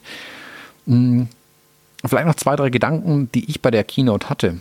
Ähm, einer meiner ersten Gedanken war, und ich will das hier jetzt mal zumindest ähm, auditiv festhalten, ich würde 50 Euro setzen, dass demnächst ein iPhone auf, an den Markt kommt, bei dem die Kameras nicht mehr auf einer Seite, sondern verteilt auf zwei Ecken sitzen, um 3D-Bilder mit iPhones aufzunehmen, um sie dann in 3D in der Brille anzuschauen, weil mit der Brille die Bilder machen, halte ich für sehr grenzwertig. Mhm das war der einzige Moment, wo sich mir wirklich die Zehennägel aufgestellt haben und ich hatte eigentlich gehofft, dass sie es vermeiden, aber sie haben es dann doch gezeigt. Ich weiß, warum sie es zeigen mussten. Als der Vater mit der Brille auf der Birne am Esstisch saß und den Kindergeburtstag äh, gefilmt hat, während seine Tochter die Kerzen ausbläst. Nein, nein, nein, nein, nein. Das ist genau dieses Dystopian Future, das wir nicht haben wollen. Ich weiß aber, warum sie es gezeigt haben. Ähm, weil sie eben zeigen wollen, dass man diese 3D-Bilder und 3D-Videos mit der Brille aufzeichnen kann. Was ein riesen Feature der Brille sein könnte für die Zukunft. Ich meine, guck dir heute an, was die Smartphones machen. Das sind eigentlich geniale Kameras, die wir ja eben mit dabei haben. Das erste iPhone hatte eine grauenhafte Kamera, aber schnell haben die Smartphone-Hersteller erkannt, oh, mit besseren Kameras verkaufen wir die neuen Smartphones. Mhm. Nicht mit äh, CPUs und Arbeitsspeicher und Apps. Das ist alles schön und gut. Mit Kameras und Design verkaufst du die neuen Smartphones. Immer mehr Megapixel. Die sind immer noch in diesem Megapixel-Rennen im Moment. Das stimmt. Was sie leider vergessen haben in der Kino, ist zu sagen, dass du die, die Brille abnehmen könntest um die Bilder zu machen, was ich eigentlich viel spannender finde. Du könntest dir quasi wie einen kleinen Fotoapparat vor dir halten. Du siehst dann halt nicht, was du fotografierst und dann auf den Auslöser oben drücken und die 3D-Bilder machen. Was aber auch eine völlige Krücke ist. Deswegen glaube ich, dass zur Produktion der Bilder in Zukunft ähm, iPads oder iPhones hergenommen werden können. Der nächste Gedanke war direkt dieses zweieugige Objektiv, das Canon, ich glaube letztes oder vorletztes Jahr vorgestellt hat, ähm, das eben zum Erstellen von 3D-Bildern gedacht ist. Also kurze Erklärung, um ein dreidimensionales Bild, was in so einer Brille angezeigt werden kann, zu erstellen, brauchst du nicht unbedingt zwei Kameras, aber du brauchst zwei Bilder, die können auf einem Sensor landen im Zweifelsfall, wie bei Canon, ähm, die aber die beiden Optiken müssen in einem Abstand sitzen, wie ungefähr deine Augen den Abstand haben. Dann kannst du das ähnliche 3D-Bild für deine Augen wieder darstellen in so einer Brille. Und da glaube ich eben, dass das dann in Zukunft auf den iPhones passieren wird und nicht mit der Brille ich habe mir dann auch im nächsten Moment direkt gedacht, wenn du mal die Zeit 40 Jahre zurückdrehst, ähm, da gab es dann auch die bemühten Papas, die mit einer Videokamera, die so groß war wie ein Videorekorder, auf der Schulter damals die Kindergeburtstage gefilmt haben. Das sah auch komplett lächerlich und Banane aus und niemand wollte, dass er ständig dieses Augenoptikstück da vor der Hälfte des Gesichts hat und den ganzen Kindergeburtstag mitfilmt. Die wird es auch jetzt in Zukunft eben mit einer Vision Pro geben, ohne den Videorekorder auf der Schulter, aber die Welt ist nicht so viel anders wie damals. Heute ist es eben das Smartphone und ich merke es bei mir selbst mittlerweile, also mein Junior hat es sehr genau kapiert, was eine Kamera ist und was ich da mache, dass auch er ähm, sich sträubt, sobald ich die Kamera vorm Auge habe, weil er mich sehen will. Und da merke ich eben, dass ich manchmal eben auch nicht im Moment bin, wenn ich mit der Kamera arbeite. Deswegen glaube ich, ist es nicht so schlimm, was sie da gezeigt haben, aber ich weiß, dass man es sehr schlimm aufnehmen kann. Ähm, fand ich aber super spannend und interessant. Und ähm, also ich, bevor ich meinen zweiten Punkt mache, hast du da Gedanken dazu? Weil du hast dich bestimmt auch gewundert über diese Kindergeburtstagsszene, oder? Ja, ich habe kurz gezuckt, ähm, habe dann aber gedacht, ob es so sinnig ist. Also, das, das ist ein Riesenthema aufgegangen, wo wir jetzt drei Sendungen drüber machen könnten. Insofern Vorsicht. Ich habe gezuckt, ja, auch ordentlich und habe dann aber ein weiteres Mal darüber nachgedacht, ob es wirklich so gut ist, dass es uns immer so widerfährt, durch, das ist falsch, wir durchfährt irgendwie, dass wir immer nur die schlimmen Dinge sehen und jedes Messer kann uns ein Steak schneiden oder Menschen umbringen. Das ist so ein ganz gefährliches Spannungsfeld zwischen laissez-faire, verantwortungslos, verantwortungsvoll. Das müsste man sich, das müsste man vorher produzieren, um das zu, zu, zu, kommunizieren, worum es da jetzt irgendwie geht. Puh, schwierig und gut zugleich, weil natürlich eine Erinnerung in 3D unfassbar wertvoll sein kann. Ja, also ob ich jetzt den Großvater nochmal anschauen kann. Ich habe vor nicht allzu langer Zeit mal ein Video gesehen. Das ist ja hm, von meinem Vater, der 2001 schon verstorben ist. Das war komisch, und wenn ich mir aber vorstelle, also komisch, gar nicht negativ komisch, sondern man muss sich daran gewöhnen. Und wenn man denn dann einen Menschen nochmal sehen möchte, zum Beispiel, um mal die extremste Form des sich erinnern wollens zu wählen, kann ich mir vorstellen, dass das sehr schön intensiv, aber auch komisch sein kann. Und äh, im alten Freundeskreis ist kürzlich ein Kind verstorben. Und wenn ich da, da musste ich eigenartigerweise sofort dran denken, ne? Wenn, wenn ich wenn ich dann solche Bilder habe, ich weiß nicht, ob sie, ob sie mehr verstören oder helfen, das kann ich nicht beurteilen. Dafür bin ich zum Glück nicht in der Situation. Aber also mir ist halt sehr, sehr viel durch den Kopf geschossen, was ging von der großen Möglichkeit bis hin zur großen Katastrophe, was ja aber auch ähm, eine Denkweise ist, die uns, finde ich, gerade tagtäglich verfolgt. Also dieses Abwägen zwischen um Gottes Willen hochinteressant, spannend, voll geil und super gefährlich. Das ist ja also wir haben ja nicht weniger als diese Spanne auch zum Thema KI und so. Es ist ja generell eine, eine Zeit, in der wir von vielen Neuerungen ähm, heimgesucht werden, ist jetzt sehr dramatisch. Ne? Äh, wir erleben viele Neuerungen, die wir nicht so richtig eingeordnet bekommen. Und wie du jetzt hörst, ich auch nicht so richtig. Und finde es auch unfassbar schwer, in einem Podcast meine Gedanken dazu zu äußern. Am Ende aber könnte es ein Fortschritt sein, der viel Gutes bringt, aber auch von uns viel Verantwortung abverlangt und viel, was auch immer, ja. Also, ich, das sind jetzt gerade Zeiten, diese Brille, KI, so, die komplett die Bandbreite von total schlimm bis super gut bei mir belegen. Und ich weiß noch nicht so richtig, wo ich mich da positionieren soll. Beziehungsweise ich erlebe das erste Mal, dass neue Produkte, neue Erlebenswelten, das ist ja mehr als ein Produkt, ja. Mhm. Ähm, so eine breite Range komplett offen haben. Also ich kann mich mit dir eine Stunde darüber unterhalten, was daran unfassbar gefährlich und schlimm ist und ich kann mich eine Stunde mit dir darüber unterhalten, was da für Chancen drin liegen. Und das habe ich so extrem noch mhm. nicht erlebt wie im Moment. Ja, ich glaube, weil dieser iPhone-Moment, wenn man ihn so möchte, jetzt halt auch irgendwie, was, 15 Jahre her ist. Mhm. Ähm, 15, 16? 16 Jahre. Mhm. Fühlt sich irgendwie 40 übrigens. Ja. Äh, ich glaube aber, was du ansprichst, diese, diese Möglichkeiten sind auch immer Chancen, die wir haben. Also das ist ähm, jetzt was in 3D aufzeichnen, einen Moment wieder erlebbarer zu machen. Ich meine, wir sind ja wirkliche Verfechter der Ansicht, möglichst viel zu fotografieren, weil wir anhand der Fotografien eben Erinnerungen bilden als Menschen.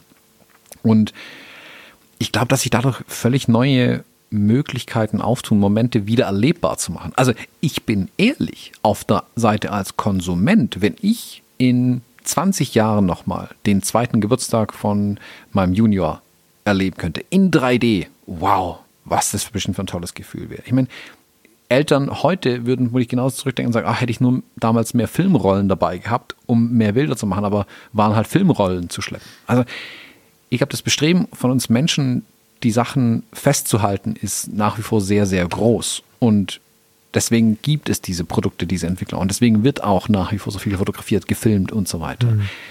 Ich sehe da eine Riesenchance. Ich sehe aber auch, wie du an dem Produkt sind eine Million Dinge, die schief gehen können. Ähm, das hat man jetzt mit, gleich mit den AirTags, die ich vorhin angesprochen hatte, schon gesehen, ähm, dass eben böswillige Akteure diese Tracking-Geräte als äh, ultimatives Stalker-Werkzeug verwenden. Und da haben jetzt Google und Apple zusammengearbeitet, dass selbst Android-Telefone es merken, wenn ein AirTag mit ihnen rumwandert, der nirgendwo hingehört. Ähm, und die dann ausfindig machen können. Also man sieht, das ist Vergleich mit dem Messer gebracht, Werkzeuge können von ähm, böswilligen Akteuren auch immer böswillig eingesetzt werden. Das ist so. Ähm, ich glaube aber, dass die Grundintention, die Apple ja immer hat, diesen Privacy-Gedanken so weit nach vorne zu stellen. Also auch zu sagen, du siehst ganz genau, wenn jemand fotografiert mit dem Ding. Ähm, was du siehst, verlässt aber das Gerät nicht. Das fand ich zum Beispiel bei dem ähm, Internet-Browsing total interessant. Als sie gezeigt haben, wie jemand in diesem in seinem virtuellen Safari-Fenster ähm, browse und dann so die, die Website hochscrollt. Wenn ich heute mit sag mal, Chrome oder Firefox über eine Website gehe, könnte die Website äh, jederzeit die Cursor-Position abfragen. Wo befindet sich der Cursor ähm, und wo verweile ich mit diesem Cursor? Stell dir mal vor, was Firmen wie Meta dafür geben würden, wenn sie wissen könnten, wo deine Augen verweilen. Mhm. Da, da liegt das Geld begraben. Und Apple hat, ein, hat es explizit gesagt, dass du zwar mit deinen Augen quasi steuerst, was du als nächstes anklicken kannst auf so einer Website. Die Information bis zum Klick, den musst du weitergeben. Bis zu dem Klick wird diese Information, wo deine Augen hinschauen, aber eben nicht an die Website übertragen. Also es gibt da sehr, sehr viele Punkte, die man beachten muss, wenn man so ein Produkt macht. Und ich garantiere dir, dass das Meta Quest Headset das übertragen wird. Ähm, bis zum letzten ähm, Millimeter runter, wo deine Augen bleiben, wenn du dir Websites anschaust, damit sie dir die entsprechende Werbung ausspielen können. Apple spielt dir keine Werbung aus. Apple will die Daten gar nicht erst von dir haben. Deswegen äh, können sie das so machen. Sie verdienen eben an der Hardware ihr Geld oder mit dem ganzen System drumherum.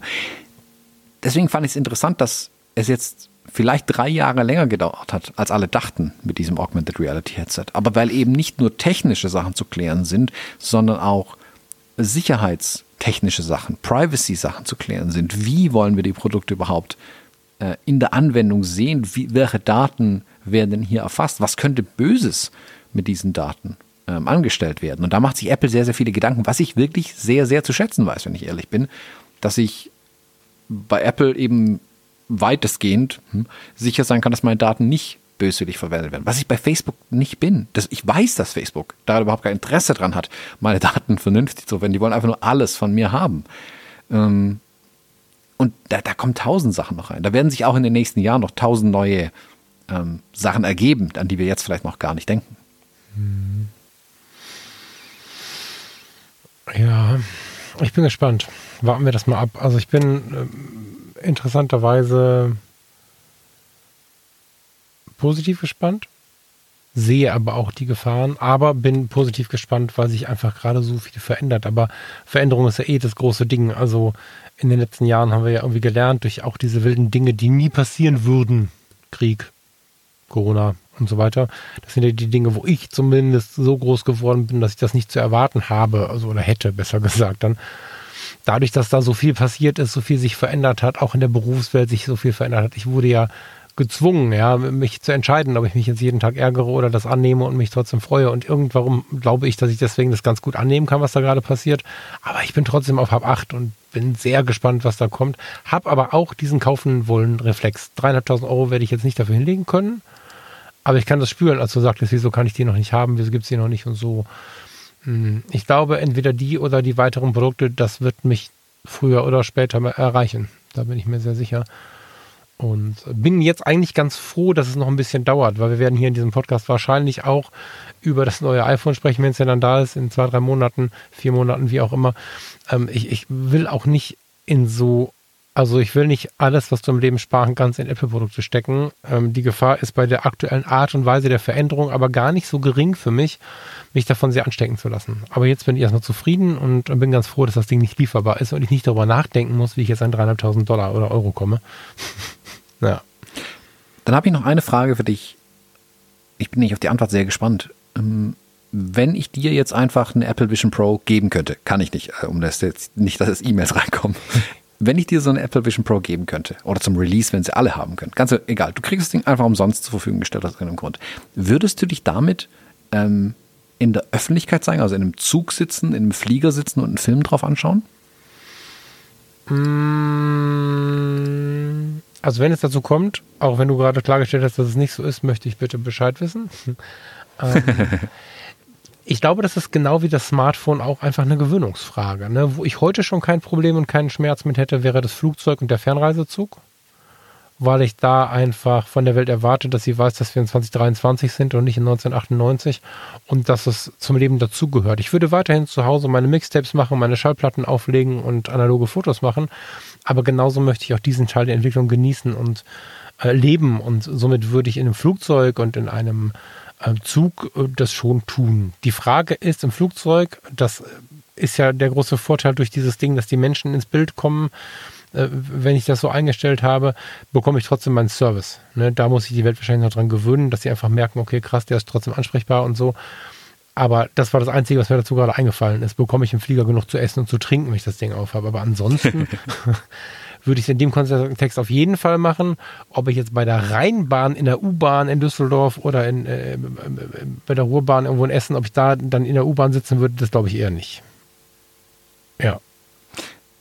Die Frage konkret deshalb, weil am Anfang sind die Leute ausgelacht worden, als die ersten iPods mit den weißen Kopfhörern auf den Markt kamen. Diese deutlich sichtbaren weißen Kopfhörer mit diesem weißen Kabel, die dann zu dem iPod ging, der noch außen am besten an der Hose hing. Und die Leute haben ja schallend drüber gelacht. Kein Jahr später war es ein Statussymbol, weiße Kopfhörer zu haben und alle Hersteller haben weiße Kopfhörer ja, hergestellt. Ja, ja. Ja, ja, ja, das Telefon an sich, das Mobiltelefon, das war ja dann nach dem iPhone, aber ich hatte, ich hatte nicht zu Beginn ein iPhone. Zu Beginn gab es das iPhone noch gar nicht. Ähm, weg vom Smartphone, Telefon ist ja nun auch so ein Ding gewesen, das neu war, ein mobiles Telefon. Und ich hatte 1996, genau, 18. Geburtstag, ähm, also nicht zum Geburtstag, aber da kann ich mir das Jahr, das Datum merken. Ähm, Im Spätsommer habe ich mir ein Telefon gekauft, ein Siemens, ich glaube S3Com hatte ich ganz kurz und dann hatte ich ein, oh Gott, S4, glaube ich, war das erste. Gefolgt vom S6 nachher. Egal, da waren Mobiltelefone ja, naja, also mal mindestens so groß wie eine Fernbedienung, alter Fernsehgeräte oder größer äh, mit Antenne zum Rausziehen und so. Und wir haben es tatsächlich erlebt. Also unsere Clique war da total interessiert. Ähm, Kai äh, war damals ein Teil der Clique. Ich habe ihn immer mal erwähnt. Er ist halt Radio-Fernsehtechniker, also gelernt ursprünglich. Das heißt heute irgendwie alles anders und der macht auch andere Dinge inzwischen. Aber damals war das State of the Art für uns in der Clique ein Mobiltelefon zu haben. Niemand anderes hatte ein Mobiltelefon, wenn er nicht selber im Golfclub der Vorsitzende war. Niemand hatte das. Und ich weiß noch genau, da sind wir im Sauerland zu Besuch gewesen mit vier, fünf, sechs Leuten, irgendwie eine ganz gar nicht so kleine Gruppe an, an Leuten, haben im Restaurant gesessen und drei hatten ihre Mobiltelefone auf dem Tisch liegen und der Kellner kam und ließ vom Inhaber ausrichten, dass wir, wenn wir die Telefone nicht wegstecken und ausschalten, äh, nichts zu essen bekommen und nichts zu trinken. Und äh, sind wirklich auch schon mal angefeindet worden und so dafür. Und ähm, das, die Menschen gewöhnen sich schwer an was Neues. Das ist so, ja.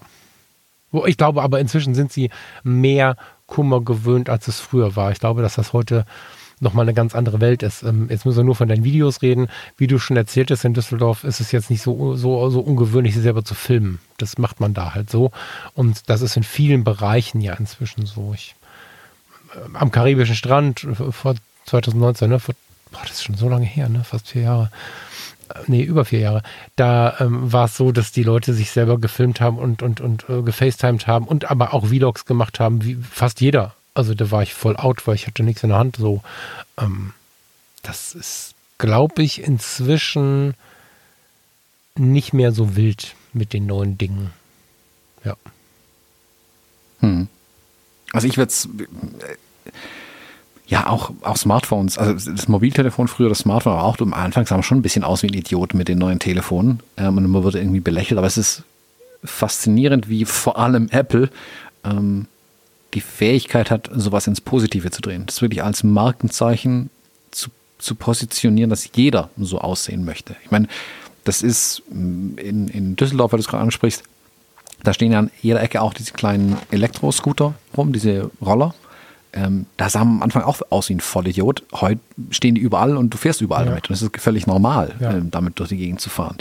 Ähm, oder sich selber in der Stadt zu filmen, wenn man unterwegs ist, wenn man halt das festhalten möchte. In Düsseldorf, ja, Stuttgart, schwieriges Thema. Ähm, aber ich, ich, ich bin wirklich, wirklich gespannt, inwieweit die Brille ähm, im öffentlichen Bild gesehen wird, dann letzten Endes. Bin ich wirklich sehr gespannt. Ähm, Naja, aber sie ist ja, glaube ich, auch nicht so gedacht, dass wir jetzt damit durch die Straßen laufen, oder? Das wär, also zumindest nicht in der jetzigen Entwicklungsstufe. Das eher eine Ja, aber auch mit zwei Stunden Batterielaufzeit wirst da nicht viel einfach nur rumlaufen. Aber wie gesagt, gerade also äh, Flugzeuge, da sehe ich es ja so ein bisschen. Ja, ja. Ähm, Was da, wo du halt eine Stromversorgung dann auch tatsächlich hast, also Zug manchmal, aber Flugzeug schon eher, ähm, was du da dann damit machen kannst. Ja, ja. Bin, ich, bin ich sehr, sehr gespannt. Ähm, ich glaube, wir haben noch tausend Sachen, die wir dazu besprechen könnten, aber lasst uns da gerne beim nächsten Mal noch drüber sprechen. Ähm, da wird sich jetzt auch in den nächsten Tagen und Wochen noch einiges tun, ähm, was wir, was sich vielleicht Neues ergibt, auch wenn dann die noch mehr Menschen diesen Erstling, diesen Prototyp mal ähm, testen konnten. Ich würde kurz Mhm. einen Vorschlag noch machen, wenn, wenn du jetzt hier gerade zugehört hast, gelöblich, dass du trotzdem bis dahin gekommen bist, wenn du also zugehört hast und das eher stressig fandest oder denkst, das brauchen wir nicht oder jetzt schon wieder Apple oder so, schau dir diese Teile dieser Keynote mal an. Bei YouTube kannst du es, ähm, kannst es dir zum Beispiel auf Deutsch anschauen und dann kannst du auch rumseppen, bis dass du den Punkt von dieser Vision Pro hast. Ich glaube, dass das gar nicht so wichtig ist, wie wir es bewerten. Ich glaube, dass es aber tatsächlich der Sprung in so eine neue Zeit sein könnte. Und sie haben in dieser Keynote, ist gar keine richtige Keynote, ist das eine Keynote? However, sie haben in diesem Video ganz gut, extrem gut dargestellt, wohin die Reise wahrscheinlich geht. Ob da an der Apple draufsteht oder welche Firma, ist aber nicht so wichtig. Ich glaube, dass das aber so ein bisschen unsere Zukunft der Arbeit zeigt, zumindest wenn wir mit Bildschirmen arbeiten und mit irgendwelchen digitalen Inhalten arbeiten und virtuell miteinander kommunizieren müssen, sollen, dürfen, können. Und ich glaube, dass es uns auch ein bisschen mehr die Zukunft unserer erinnerungsfotografischen, videografischen, was auch immer Welt zeigt und unsere Unterhaltungswelt auch nochmal so ein bisschen von vorne denkt. Und ich glaube, es ist ganz gut, das gesehen zu haben, ob man Fan ist oder nicht, weil es einfach was aus der Zukunft erzählt, was vielleicht realer schon ist, als wir das alle glauben. Ja, das so als Tipp mal einfach. Dass es nicht wichtig ist, was Apple gerade cool findet, sondern dass es einfach interessant sich als anzuschauen, wohin die Reise geht, weil das Ding wird kommen und wird verkauft werden. Ja, Ja, definitiv. Das lässt sich, glaube ich, nicht mehr verhindern. genau. da hat Apple ein großes. Interesse dran, dass das Ding tatsächlich auf den Markt kommt. Ja, lass uns gerne, ähm, womit möchtest du weitermachen? Ich bin, oh Gott, wir sind ein bisschen im Zeitverzug, ne? Aber das ist ja immer so bei uns. Hm? Lass uns vielleicht kurz noch, ähm, wir haben hier zwei ähm, Ausstellungen, Mhm. glaube ich, drin, die wir empfehlen möchten. Das finde ich immer zeitkritisch, deswegen würde ich die ganz wirklich, ganz gerne wirklich noch rausbekommen. Yes. Ich habe Like a Bird von Johanna Maria Fritz, ähm, ist auf meinen Radar gekommen. Die läuft von seit 13. Mai bis 13. August. Ähm, Im, ah, jetzt weiß ich nicht genau, äh, gerade eben ist noch offen, in Ulm auf jeden Fall. Ähm, lass mich jetzt kurz nachschauen, nicht, dass ich jetzt irgendeinen Quatsch erzähle. Äh, äh, also wer Johanna Maria Fritz nicht kennt, Johanna Maria Fritz ist eine Fotografin, die unter anderem für Ostkreuz ähm, fotografiert, die in Krisengebieten dieser Welt unterwegs ist und ähm, jetzt auch im Moment viel der Ukraine äh, war und ist, glaube ich, im Moment, wenn ich es ganz richtig weiß, und dort oh, sch schwer verdaubare, aber wichtige Bilder liefert. Und sie hat so einen Nebenstrang in ihrer Arbeit, dass sie Zirkus in Krisengebieten fotografiert, was ich total faszinierend finde, wenn man auf solche Ideen ja. kommt. Ich mag solche kreativen Menschen. Und über diese ähm, Zirkusbilder ähm, läuft jetzt eine Ausstellung ähm, im Stadthaus in Ulm. Äh, und da werde ich auf jeden Fall demnächst noch hingehen. Die will ich nicht verpassen, diese Ausstellung. Ähm, ich kenne einige von ihren Bildern ähm, und das will ich unbedingt mal an der Wand sehen. Genau, finde ich gut. Ich finde ähm, diese Mischung aus Reportage und künstlerischer Darstellung total spannend bei ihr. Weißt du, was ich meine? Die hat so ein, diese, Mhm, absolut. An diesen, was ein Reiter am Strand? Ich habe da nur eine Erinnerung dran. Ich habe da mal durchgesäppt, aber bin jetzt gar nicht, ein Reiter war das, glaube ich, ne? Ähm, der dann irgendwie reportagig dargestellt ist, eine Geschichte zu erzählen hat, aber dann irgendwie wie eine Fotografie aus dem Fotonews-Magazin daherkommt irgendwie. Also es ist ganz interessante Art und Weise, die Dinge zu fotografieren. Ja, ganz spannende Geschichte, danke dafür. Mm, Ich mache es auch kurz. Oh, boah, ich versuche es kurz zu machen. Das ist echt ein Thema für mich. Ne? Ich habe an Reutlingen gedacht, als ich das gesehen habe. Ich habe heute den Newsletter bekommen. Witzigerweise ganz kurz vor unserer Aufnahme kam der Newsletter. Vor, oder ich habe ihn da gesehen. Ich weiß gar nicht genau, wann er kam. Ich habe ihn ganz kurz vor der Aufnahme gesehen. Vom Klaus Heymach. Sagt ihr das noch was? Mhm, klar, ne? kenne ich. Ähm, Sonnenallee war das Buch. Wir haben das mal besprochen. Ähm, mhm. Toller Fotograf aus Berlin. Und der hat ein neues, neu, er hat aktuell ein Projekt und eine Ausstellung laufen, die gerade wandert, die mir so ein bisschen die Sprache nimmt, weil ich das Thema so wichtig finde. Schon viele Jahre denke denk ich darüber viel nach und jetzt in der Arbeit mit Menschen mit geistigen Behinderungen denke ich da fast jeden Tag drüber nach. Ich, die Ausstellung heißt Wunschkind. Sie kommt am 18. Juli nach Reutlingen in die dortige äh, Lebenshilfe. Ist so, ne? In die Lebenshilfe, ne, genau, ins Café der Lebenshilfe Reutlingen. Um Himmels Willen geht da alle hin und beschäftigt euch ein bisschen mit diesem Thema. Danach geht es zurück nach Österreich und zwar in die Stadtbibliothek von Salzburg. Großartigst, richtig krass. Am 7. November allerdings erst. Das heißt, es gibt schon noch ein bisschen Zeit. Holt euch einen Kaffee im Café der Lebenshilfe, beschäftigt euch mit der Ausstellung und ich weiß nicht, ob ihr könnt. Ich kenne das Café der Lebenshilfe in Reutlingen nicht. Vielleicht auch ein bisschen mit den Menschen. Ich lese mal nur kurz den Text vor, den ähm, Klaus auf der Webseite darstellt. Pränatalmediziner, also Mediziner, die sich mit dem, mit dem Leben vor der Geburt beschäftigen, schätzen, dass sich neun von zehn Schwangeren gegen ein Kind mit Gendefekt oder Behinderung entscheiden.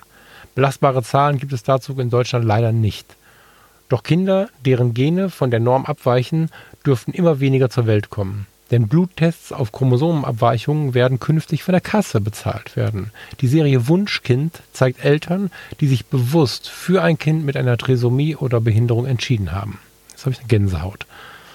Ein Thema, wirklich eine ganz schlimme Gänsehaut gerade.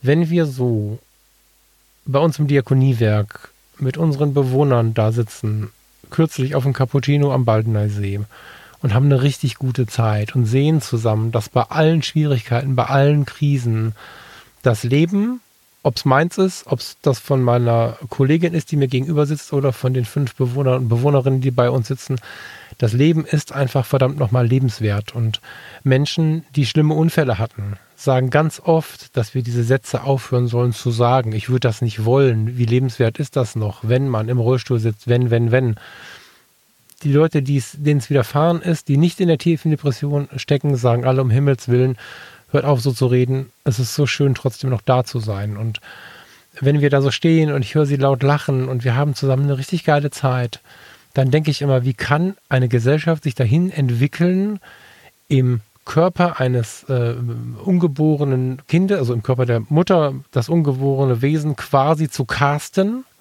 ob es denn gut genug ist für dieses Leben. Und wir verstecken uns da viel hinter, würden die anderen auch nicht machen. Wir verstecken uns viel hinter, das schaffe ich nicht, das kann ich nicht und so.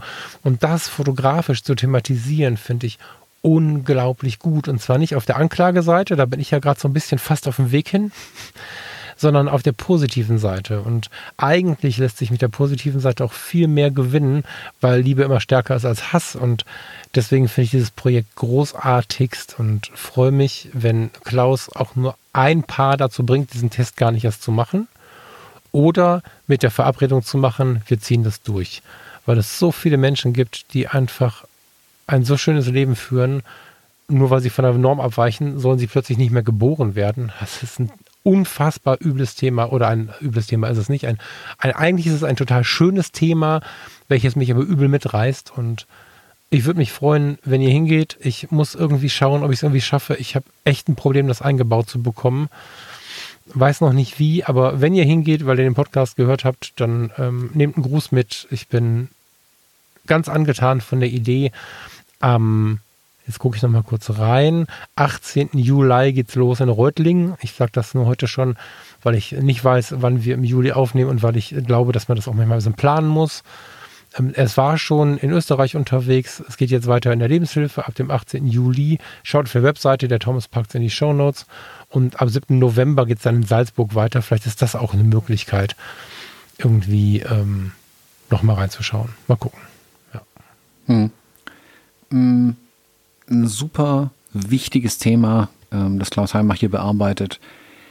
Ich mag gar nicht so sehr in die, in die Schlussfolgerung dessen gehen, ähm, was mit einem passiert, wenn man sich die Bilder anschaut und sich mit dem Thema befasst. Aber ich finde es super wichtig, dass sich jemand mit dem Thema befasst und es überhaupt in die Öffentlichkeit bringt, weil es eben nach wie vor auch ein Tabuthema sein kann. Ich kenne beide Seiten aus dem näheren Bekanntenumfeld. Ähm, deswegen mag ich mich auch gar nicht zu einer, zu einer Aussage in irgendeiner Art und Weise hinreißen lassen, außer geht hin, schaut euch diese Bilder an. Ähm, Klaus, schönen Gruß schon mal an dich. Ich finde es faszinierend, ähm, wie du dich mit dem Thema auseinandergesetzt hast. Ich werde es auf jeden Fall nach Reutlingen schaffen. Ähm, das ist bei mir quasi vor der Haustür. Ich finde es toll, dass eine Ausstellung auch mal zu uns in den Süden kommt. Ähm, und ja, schaut es euch unbedingt an. Also ich finde es ein, äh, ein, ein schönes Ding zu sehen, was eben Fotografie kann, wie Fotografie selbst, äh, gesellschaftliche Themen ähm, ins Licht rücken, ins Licht bringen kann. Nicht ins rechte, rechte, nicht ins rechte Licht rücken, sondern ins Licht in den Blick der Gesellschaft bringen kann. Ähm, und das ist und absolut unterstützenswert. Deswegen besucht die Ausstellung, ähm, guckt euch um, was ähm, Klaus auch in seinem Shop an, an Büchern hat. Ich glaube, sein Sonnenallee-Buch ist immer noch verfügbar. Ja. Ähm, auch da, ich finde es ein so charmantes, kleines Büchlein und das ist mit ganz viel Liebe gesagt. Also es steht immer noch hinter mir hier in meinem Regal auch. Ähm, und das liegt aber auch regelmäßig ja. auf meinem Ateliertisch hier, wenn ich Kundenbesuch habe, dass auch die das sehen können, ähm, weil ich einfach ein tolles kleines Buch finde. Und ähm, ja, ist, seine Arbeit ist absolut unterstützenswert. Deswegen, wenn ihr die Chance habt, guckt euch die Ausstellung an oder guckt mal online bei ihm auch in den Shop rein. Da gibt es auch ein paar tolle Sachen. So ist das. Yes, so, wir müssen dran drehen. Ähm, danke, du hast äh, recht, die beiden Ausstellungen mussten sein. Jetzt äh, das Bild des Monats, Thomas. Äh, ich glaube, du bist dran. Ja, äh, dann fange ich mit deinem an und dann beschreibst du meins. Sehr gerne. Ähm, mach mal ganz äh, äh, schnell. Hm, ich beschreibe ein Bild. Ähm, ein, ein Urlaubsschnappschuss ähm, einer Person aus den 70er Jahren, die mit ihrer Pentax MX ist es, glaube ich, ähm, über die Schulter ganz cool in Katwijk am Strand steht. Ich finde halt Fotos von mir immer so schlimm, dass ich das jetzt so cool finde, dass ich mich mal selber zeigen musste. Das Foto hat, hat das Foto der Markus gemacht. Der Markus, der immer sagt, er kann nicht fotografieren. Und natürlich hat er das mit meinem iPhone gemacht und nicht mit irgendeiner Kamera. Wenn man genau hinschaut, sieht man es allerdings auch, weil die, das iPhone tatsächlich nicht geschnallt hat, dass es äh, hier zwischen den Knien und so, da, da ist so ein bisschen Schärfe, Unschärfe, Unlogik. Aber es ist egal. Ich mag das Foto total zeigt ein bisschen auch übrigens, was die Apple Watch mir gebracht hat. Ich habe gut, gut 10 Kilo abgenommen. Vielleicht finde ich es deswegen noch. Gut. Wollte ich gerade sagen. Ich wollte erst nicht sagen, ob du es bist. Ja, ja, doch, das bin ich. Ähm, ist so ein, so, ein, so, ein, so ein Mischpaket aus allem Möglichen, aber ich finde, dass es gerade in unserer Sendung, mir war ja relativ klar, wohin die Reise gehen wird. Wir werden wieder viel über die Zukunft sprechen, über Veränderungen, über Möglichkeiten, über Entwicklungen und so. Äh, es geht jetzt nicht um ein Abnehmen, sondern es geht mir darum, dass das ein, ein Telefonfoto ist, ein, ein, Knipsi, so, welches aber, glaube ich, gut zur Erinnerung taugt. Ja, das ist jetzt natürlich noch ein bisschen verspielt bearbeitet, das muss man jetzt gar nicht tun. Beziehungsweise es war, glaube ich, eine Instagram-Kurz. Nee, das ist nur eine Instagram-Maske, die da drauf liegt. Rio de Janeiro, glaube ich. Ähm, es ist einfach aber ein gutes Zeichen dafür, wie viel uns so ein Telefon aus der Hosentasche geben kann, finde ich. Und ähm, wie viel da geht. Und der Moment ist einfach für mich sehr, sehr entspannt gewesen. Ähm, Markus hat da irgendwie mit meinem Handy rumgespielt und ich habe tatsächlich da irgendwie gewartet, mir die Welt angeguckt. Ich mag das Bild an sich. Es erzählt gerade ein bisschen aus meinem Leben. Es, ja, es tatsächlich zeigt es mir auch, dass es funktioniert, was ich da gerade mache, was, was die, den Sport angeht. Und es zeigt irgendwie die analoge Fotografie äh, aufgenommen, aber mit einem, mit einem Mobiltelefon. Also alles in allem irgendwie ganz passend zum Thema. Und deswegen liegt es hier. Hm? Hm? Gute, schöne Erinnerung an einen schönen Tag, würde ich behaupten. So ist es. Gar nicht mein Foto. Trotzdem das Bild des Monats. Dein Foto zeigt einen Radfahrer, einen Klappradfahrer, Klappradradfahrer. Ähm, ich glaube, an der Kunstausstellung in Düsseldorf, bin mir nicht ganz sicher durch ein, das habe ich natürlich im Video gesehen, durch einen äh, Schaukasten fotografiert mit einem Störer im rechten Bild, damit die weiße Fläche nicht so viel ist. War, glaube ich, sogar ein Zitat aus dem Video. Ich weiß gar nicht, warum ich gerade deine Videos zitieren kann. Das ist irgendwie komisch, oder? das ist eigenartig. Ähm, ich habe den. Ich influenze dich mit meinen ja, Videos. Ja, voll. Äh, jedenfalls, ja, äh, Du könntest auch mal anrufen. ich habe, ähm, Farina kam neulich rein und sagte, na, vermisst ihr Thomas, weil ein Video von dir lief. Da habe ich zu ihr ganz traurig gesagt, ja, der ruft ja nicht an. Na, ähm, her weht der Wind wahrscheinlich. Ähm, ich hasse telefonieren, das war ein Scherz, bevor irgendjemand jetzt meint, er müsste mich ständig anrufen. Der Thomas weiß das. Ich telefoniere nicht so gerne. Jedenfalls finde ich, gerade mit Blick auf das Video, mh, mm, oder auch mit Blick auf das Video dieses äh, Foto tatsächlich ganz, ganz gut und besonders das Bild des Monats, weil es zeigt, Video untermalt oder nicht, wie gut wir einfach durch ein, zwei Dinge, die uns im Wege stehen, die uns früher immer gestört haben, ein Bild aufwerten können, weil wir kennen alle diese Bilder, wo jemand vom Dunkeln ins Helle fährt und dann die Weißfläche zu viel wird oder die Schwarzfläche zu viel ist oder so. Ähm, ich fand das Argument ganz cool. Ich habe erst gedacht in dem Video, weil erzählt ja jetzt auch von der Scheibe, so, so nach dem Motto, was gibt's denn da zu berichten? Und ja, genau so. Ne? Ich glaube, du hast es auch eingeblendet in dem Video, ich weiß gar nicht. Mhm. Naja, und ähm, finde ich gut. Das ist halt Street, ne? Street in Düsseldorf. Ich weiß nicht, ist das am Kunstpalast? Äh, am, an der Kunstausstellung? Ja, ich weiß nicht genau so, wo ich war, aber das ist dieses äh, Haus mit diesen bunten Fliesen. Aber ich glaube, das ist die, diese Kunstausstellung. Die bunten Fliesen sind, glaube ich, äh, am Rhein. Aber ist egal. Also. Nee, du meinst andere bunte Fliesen. Äh, das ist eine bunte Häuserfassade. Das sind vielleicht gar keine Fliesen. Ah, verstehe. However. Also, guckt euch das Video an, ihr genau. Ortskundigen, ihr kennt es auf ist jeden Fall. Ihr könnt auch bei Jochen Müller reinschauen, der weiß auch, wo es ist. Ja, ja, genau. Genau. Also ich mag das Foto sehr, sehr gut leiden. Ähm, es ist halt ein klassisches Street-Foto. Du kannst mir da aber mal kurz helfen. Ja, ich habe jetzt momentan so viele Street-Leute um mich herum, das ist ja völlig verrückt irgendwie. Ähm, wenn ich so Street fotografiere, finde ich sowas ganz oft cool und verwende das dann nicht oder fotografiere es vielleicht sogar nicht, weil ich irgendwie daran gehindert bin, das gut zu finden, wenn die Leute so schon vorbei sind. Total bescheuert, aber, also ich habe ganz oft die Situation, dass ich Menschen von hinten fotografieren zum Beispiel total nett finde. Wenn Leute da stehen, gucken irgendwie, also wie ich jetzt da fotografiert bin zum Beispiel. Ganz oft mag ich die Situation, jemanden, wie er von mir wegfährt, wie er von mir weggeht, wie er von mir wegschaut, zu fotografieren, weil ich es total mag, wenn Menschen so zur Ruhe kommen, sich mit der Welt auseinandersetzen und automatisch dadurch natürlich mich auch nicht wahrnehmen. Ich fühle mich dann irgendwie böse. Kannst du das nachvollziehen?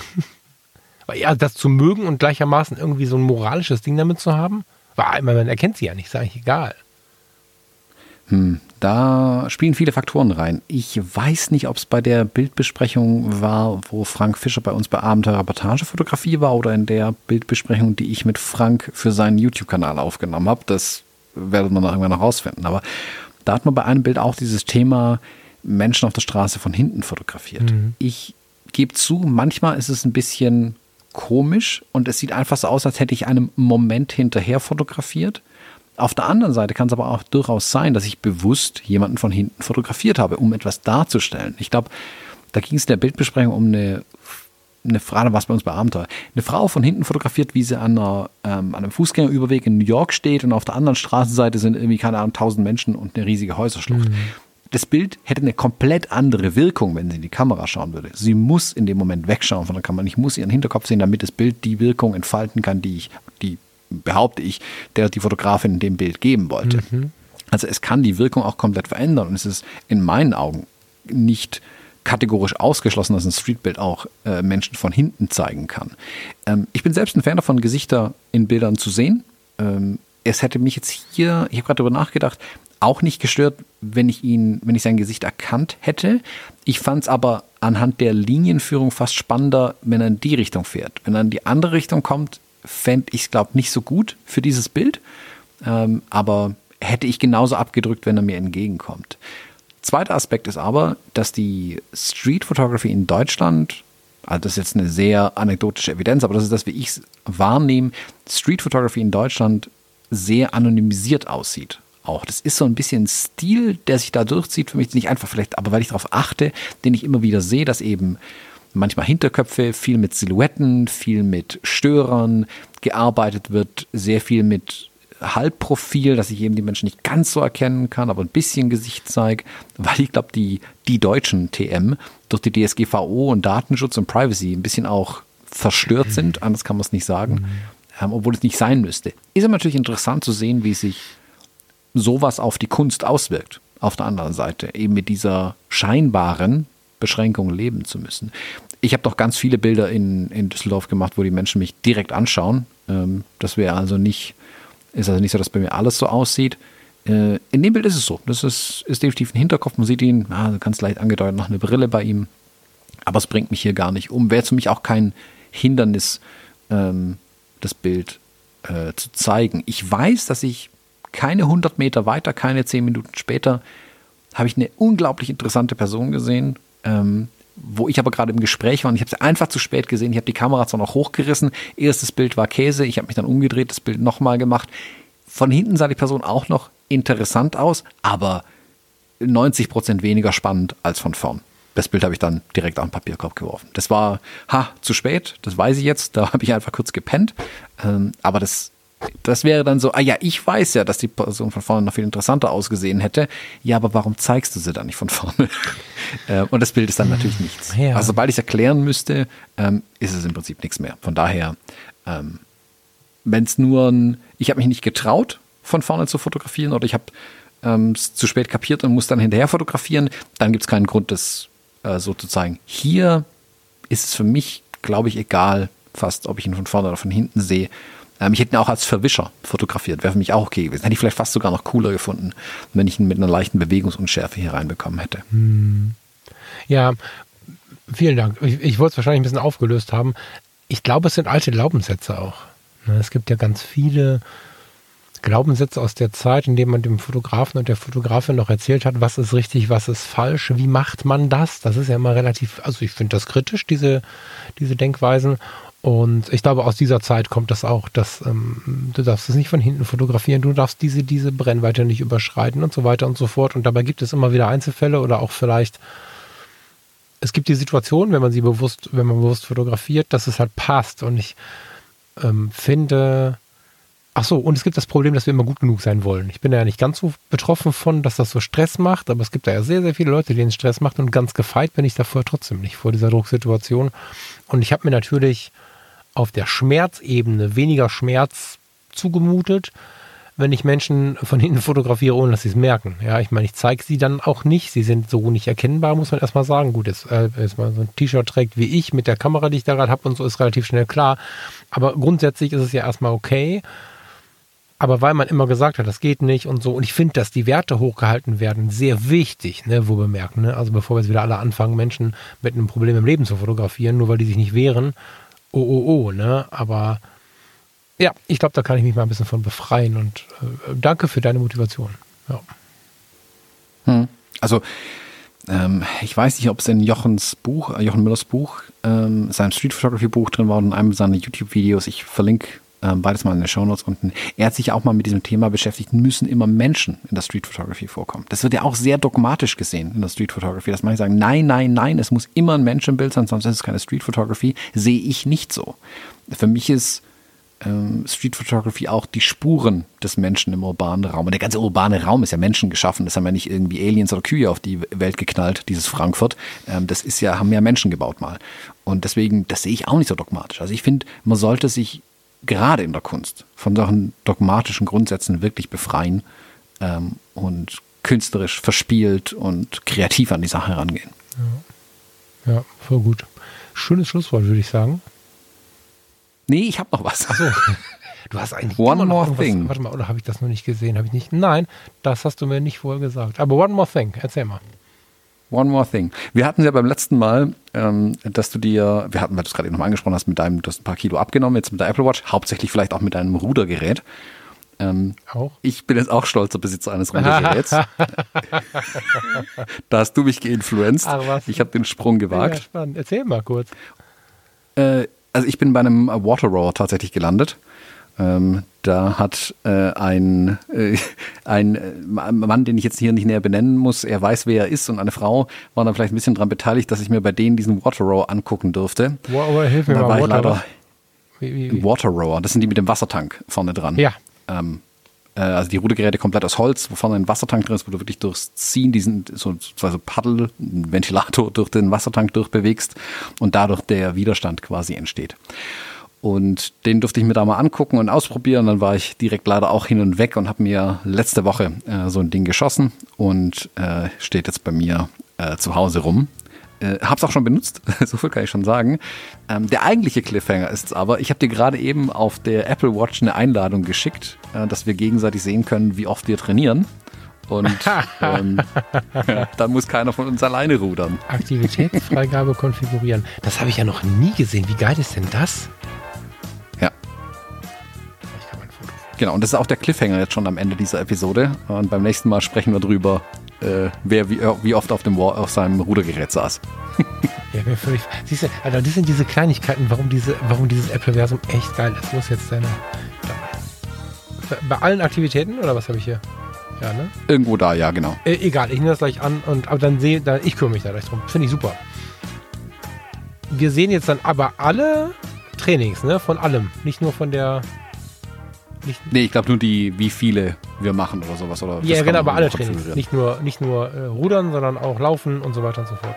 Ja, genau. Sehr gerne. Freue ich mich drauf. Ich muss mal gucken, wie ich es gleich annehme, weil die Apple Watch gibt es mir gerade nicht. Schaffe ich das, muss ich mal schicken. Super cool. Dann, dann war das jetzt noch das schönere Ende. Und ey, warum hast du mir jetzt diese Geräte gezeigt? Ich dachte, boah, ist echt heute, die sind bestimmt unbezahlbar. Ich muss ein bisschen warten. Jetzt gerade habe ich ein bisschen viel tief reingegriffen. Aber deutlich bezahlbarer, als ich gedacht hätte. Mhm. Krass. Ja, vielen lieben Dank. Äh, schönen Tag noch. Danke fürs Zuhören. Bis zum nächsten Mal. Ihr Lieben, bis dahin. Ciao, ciao.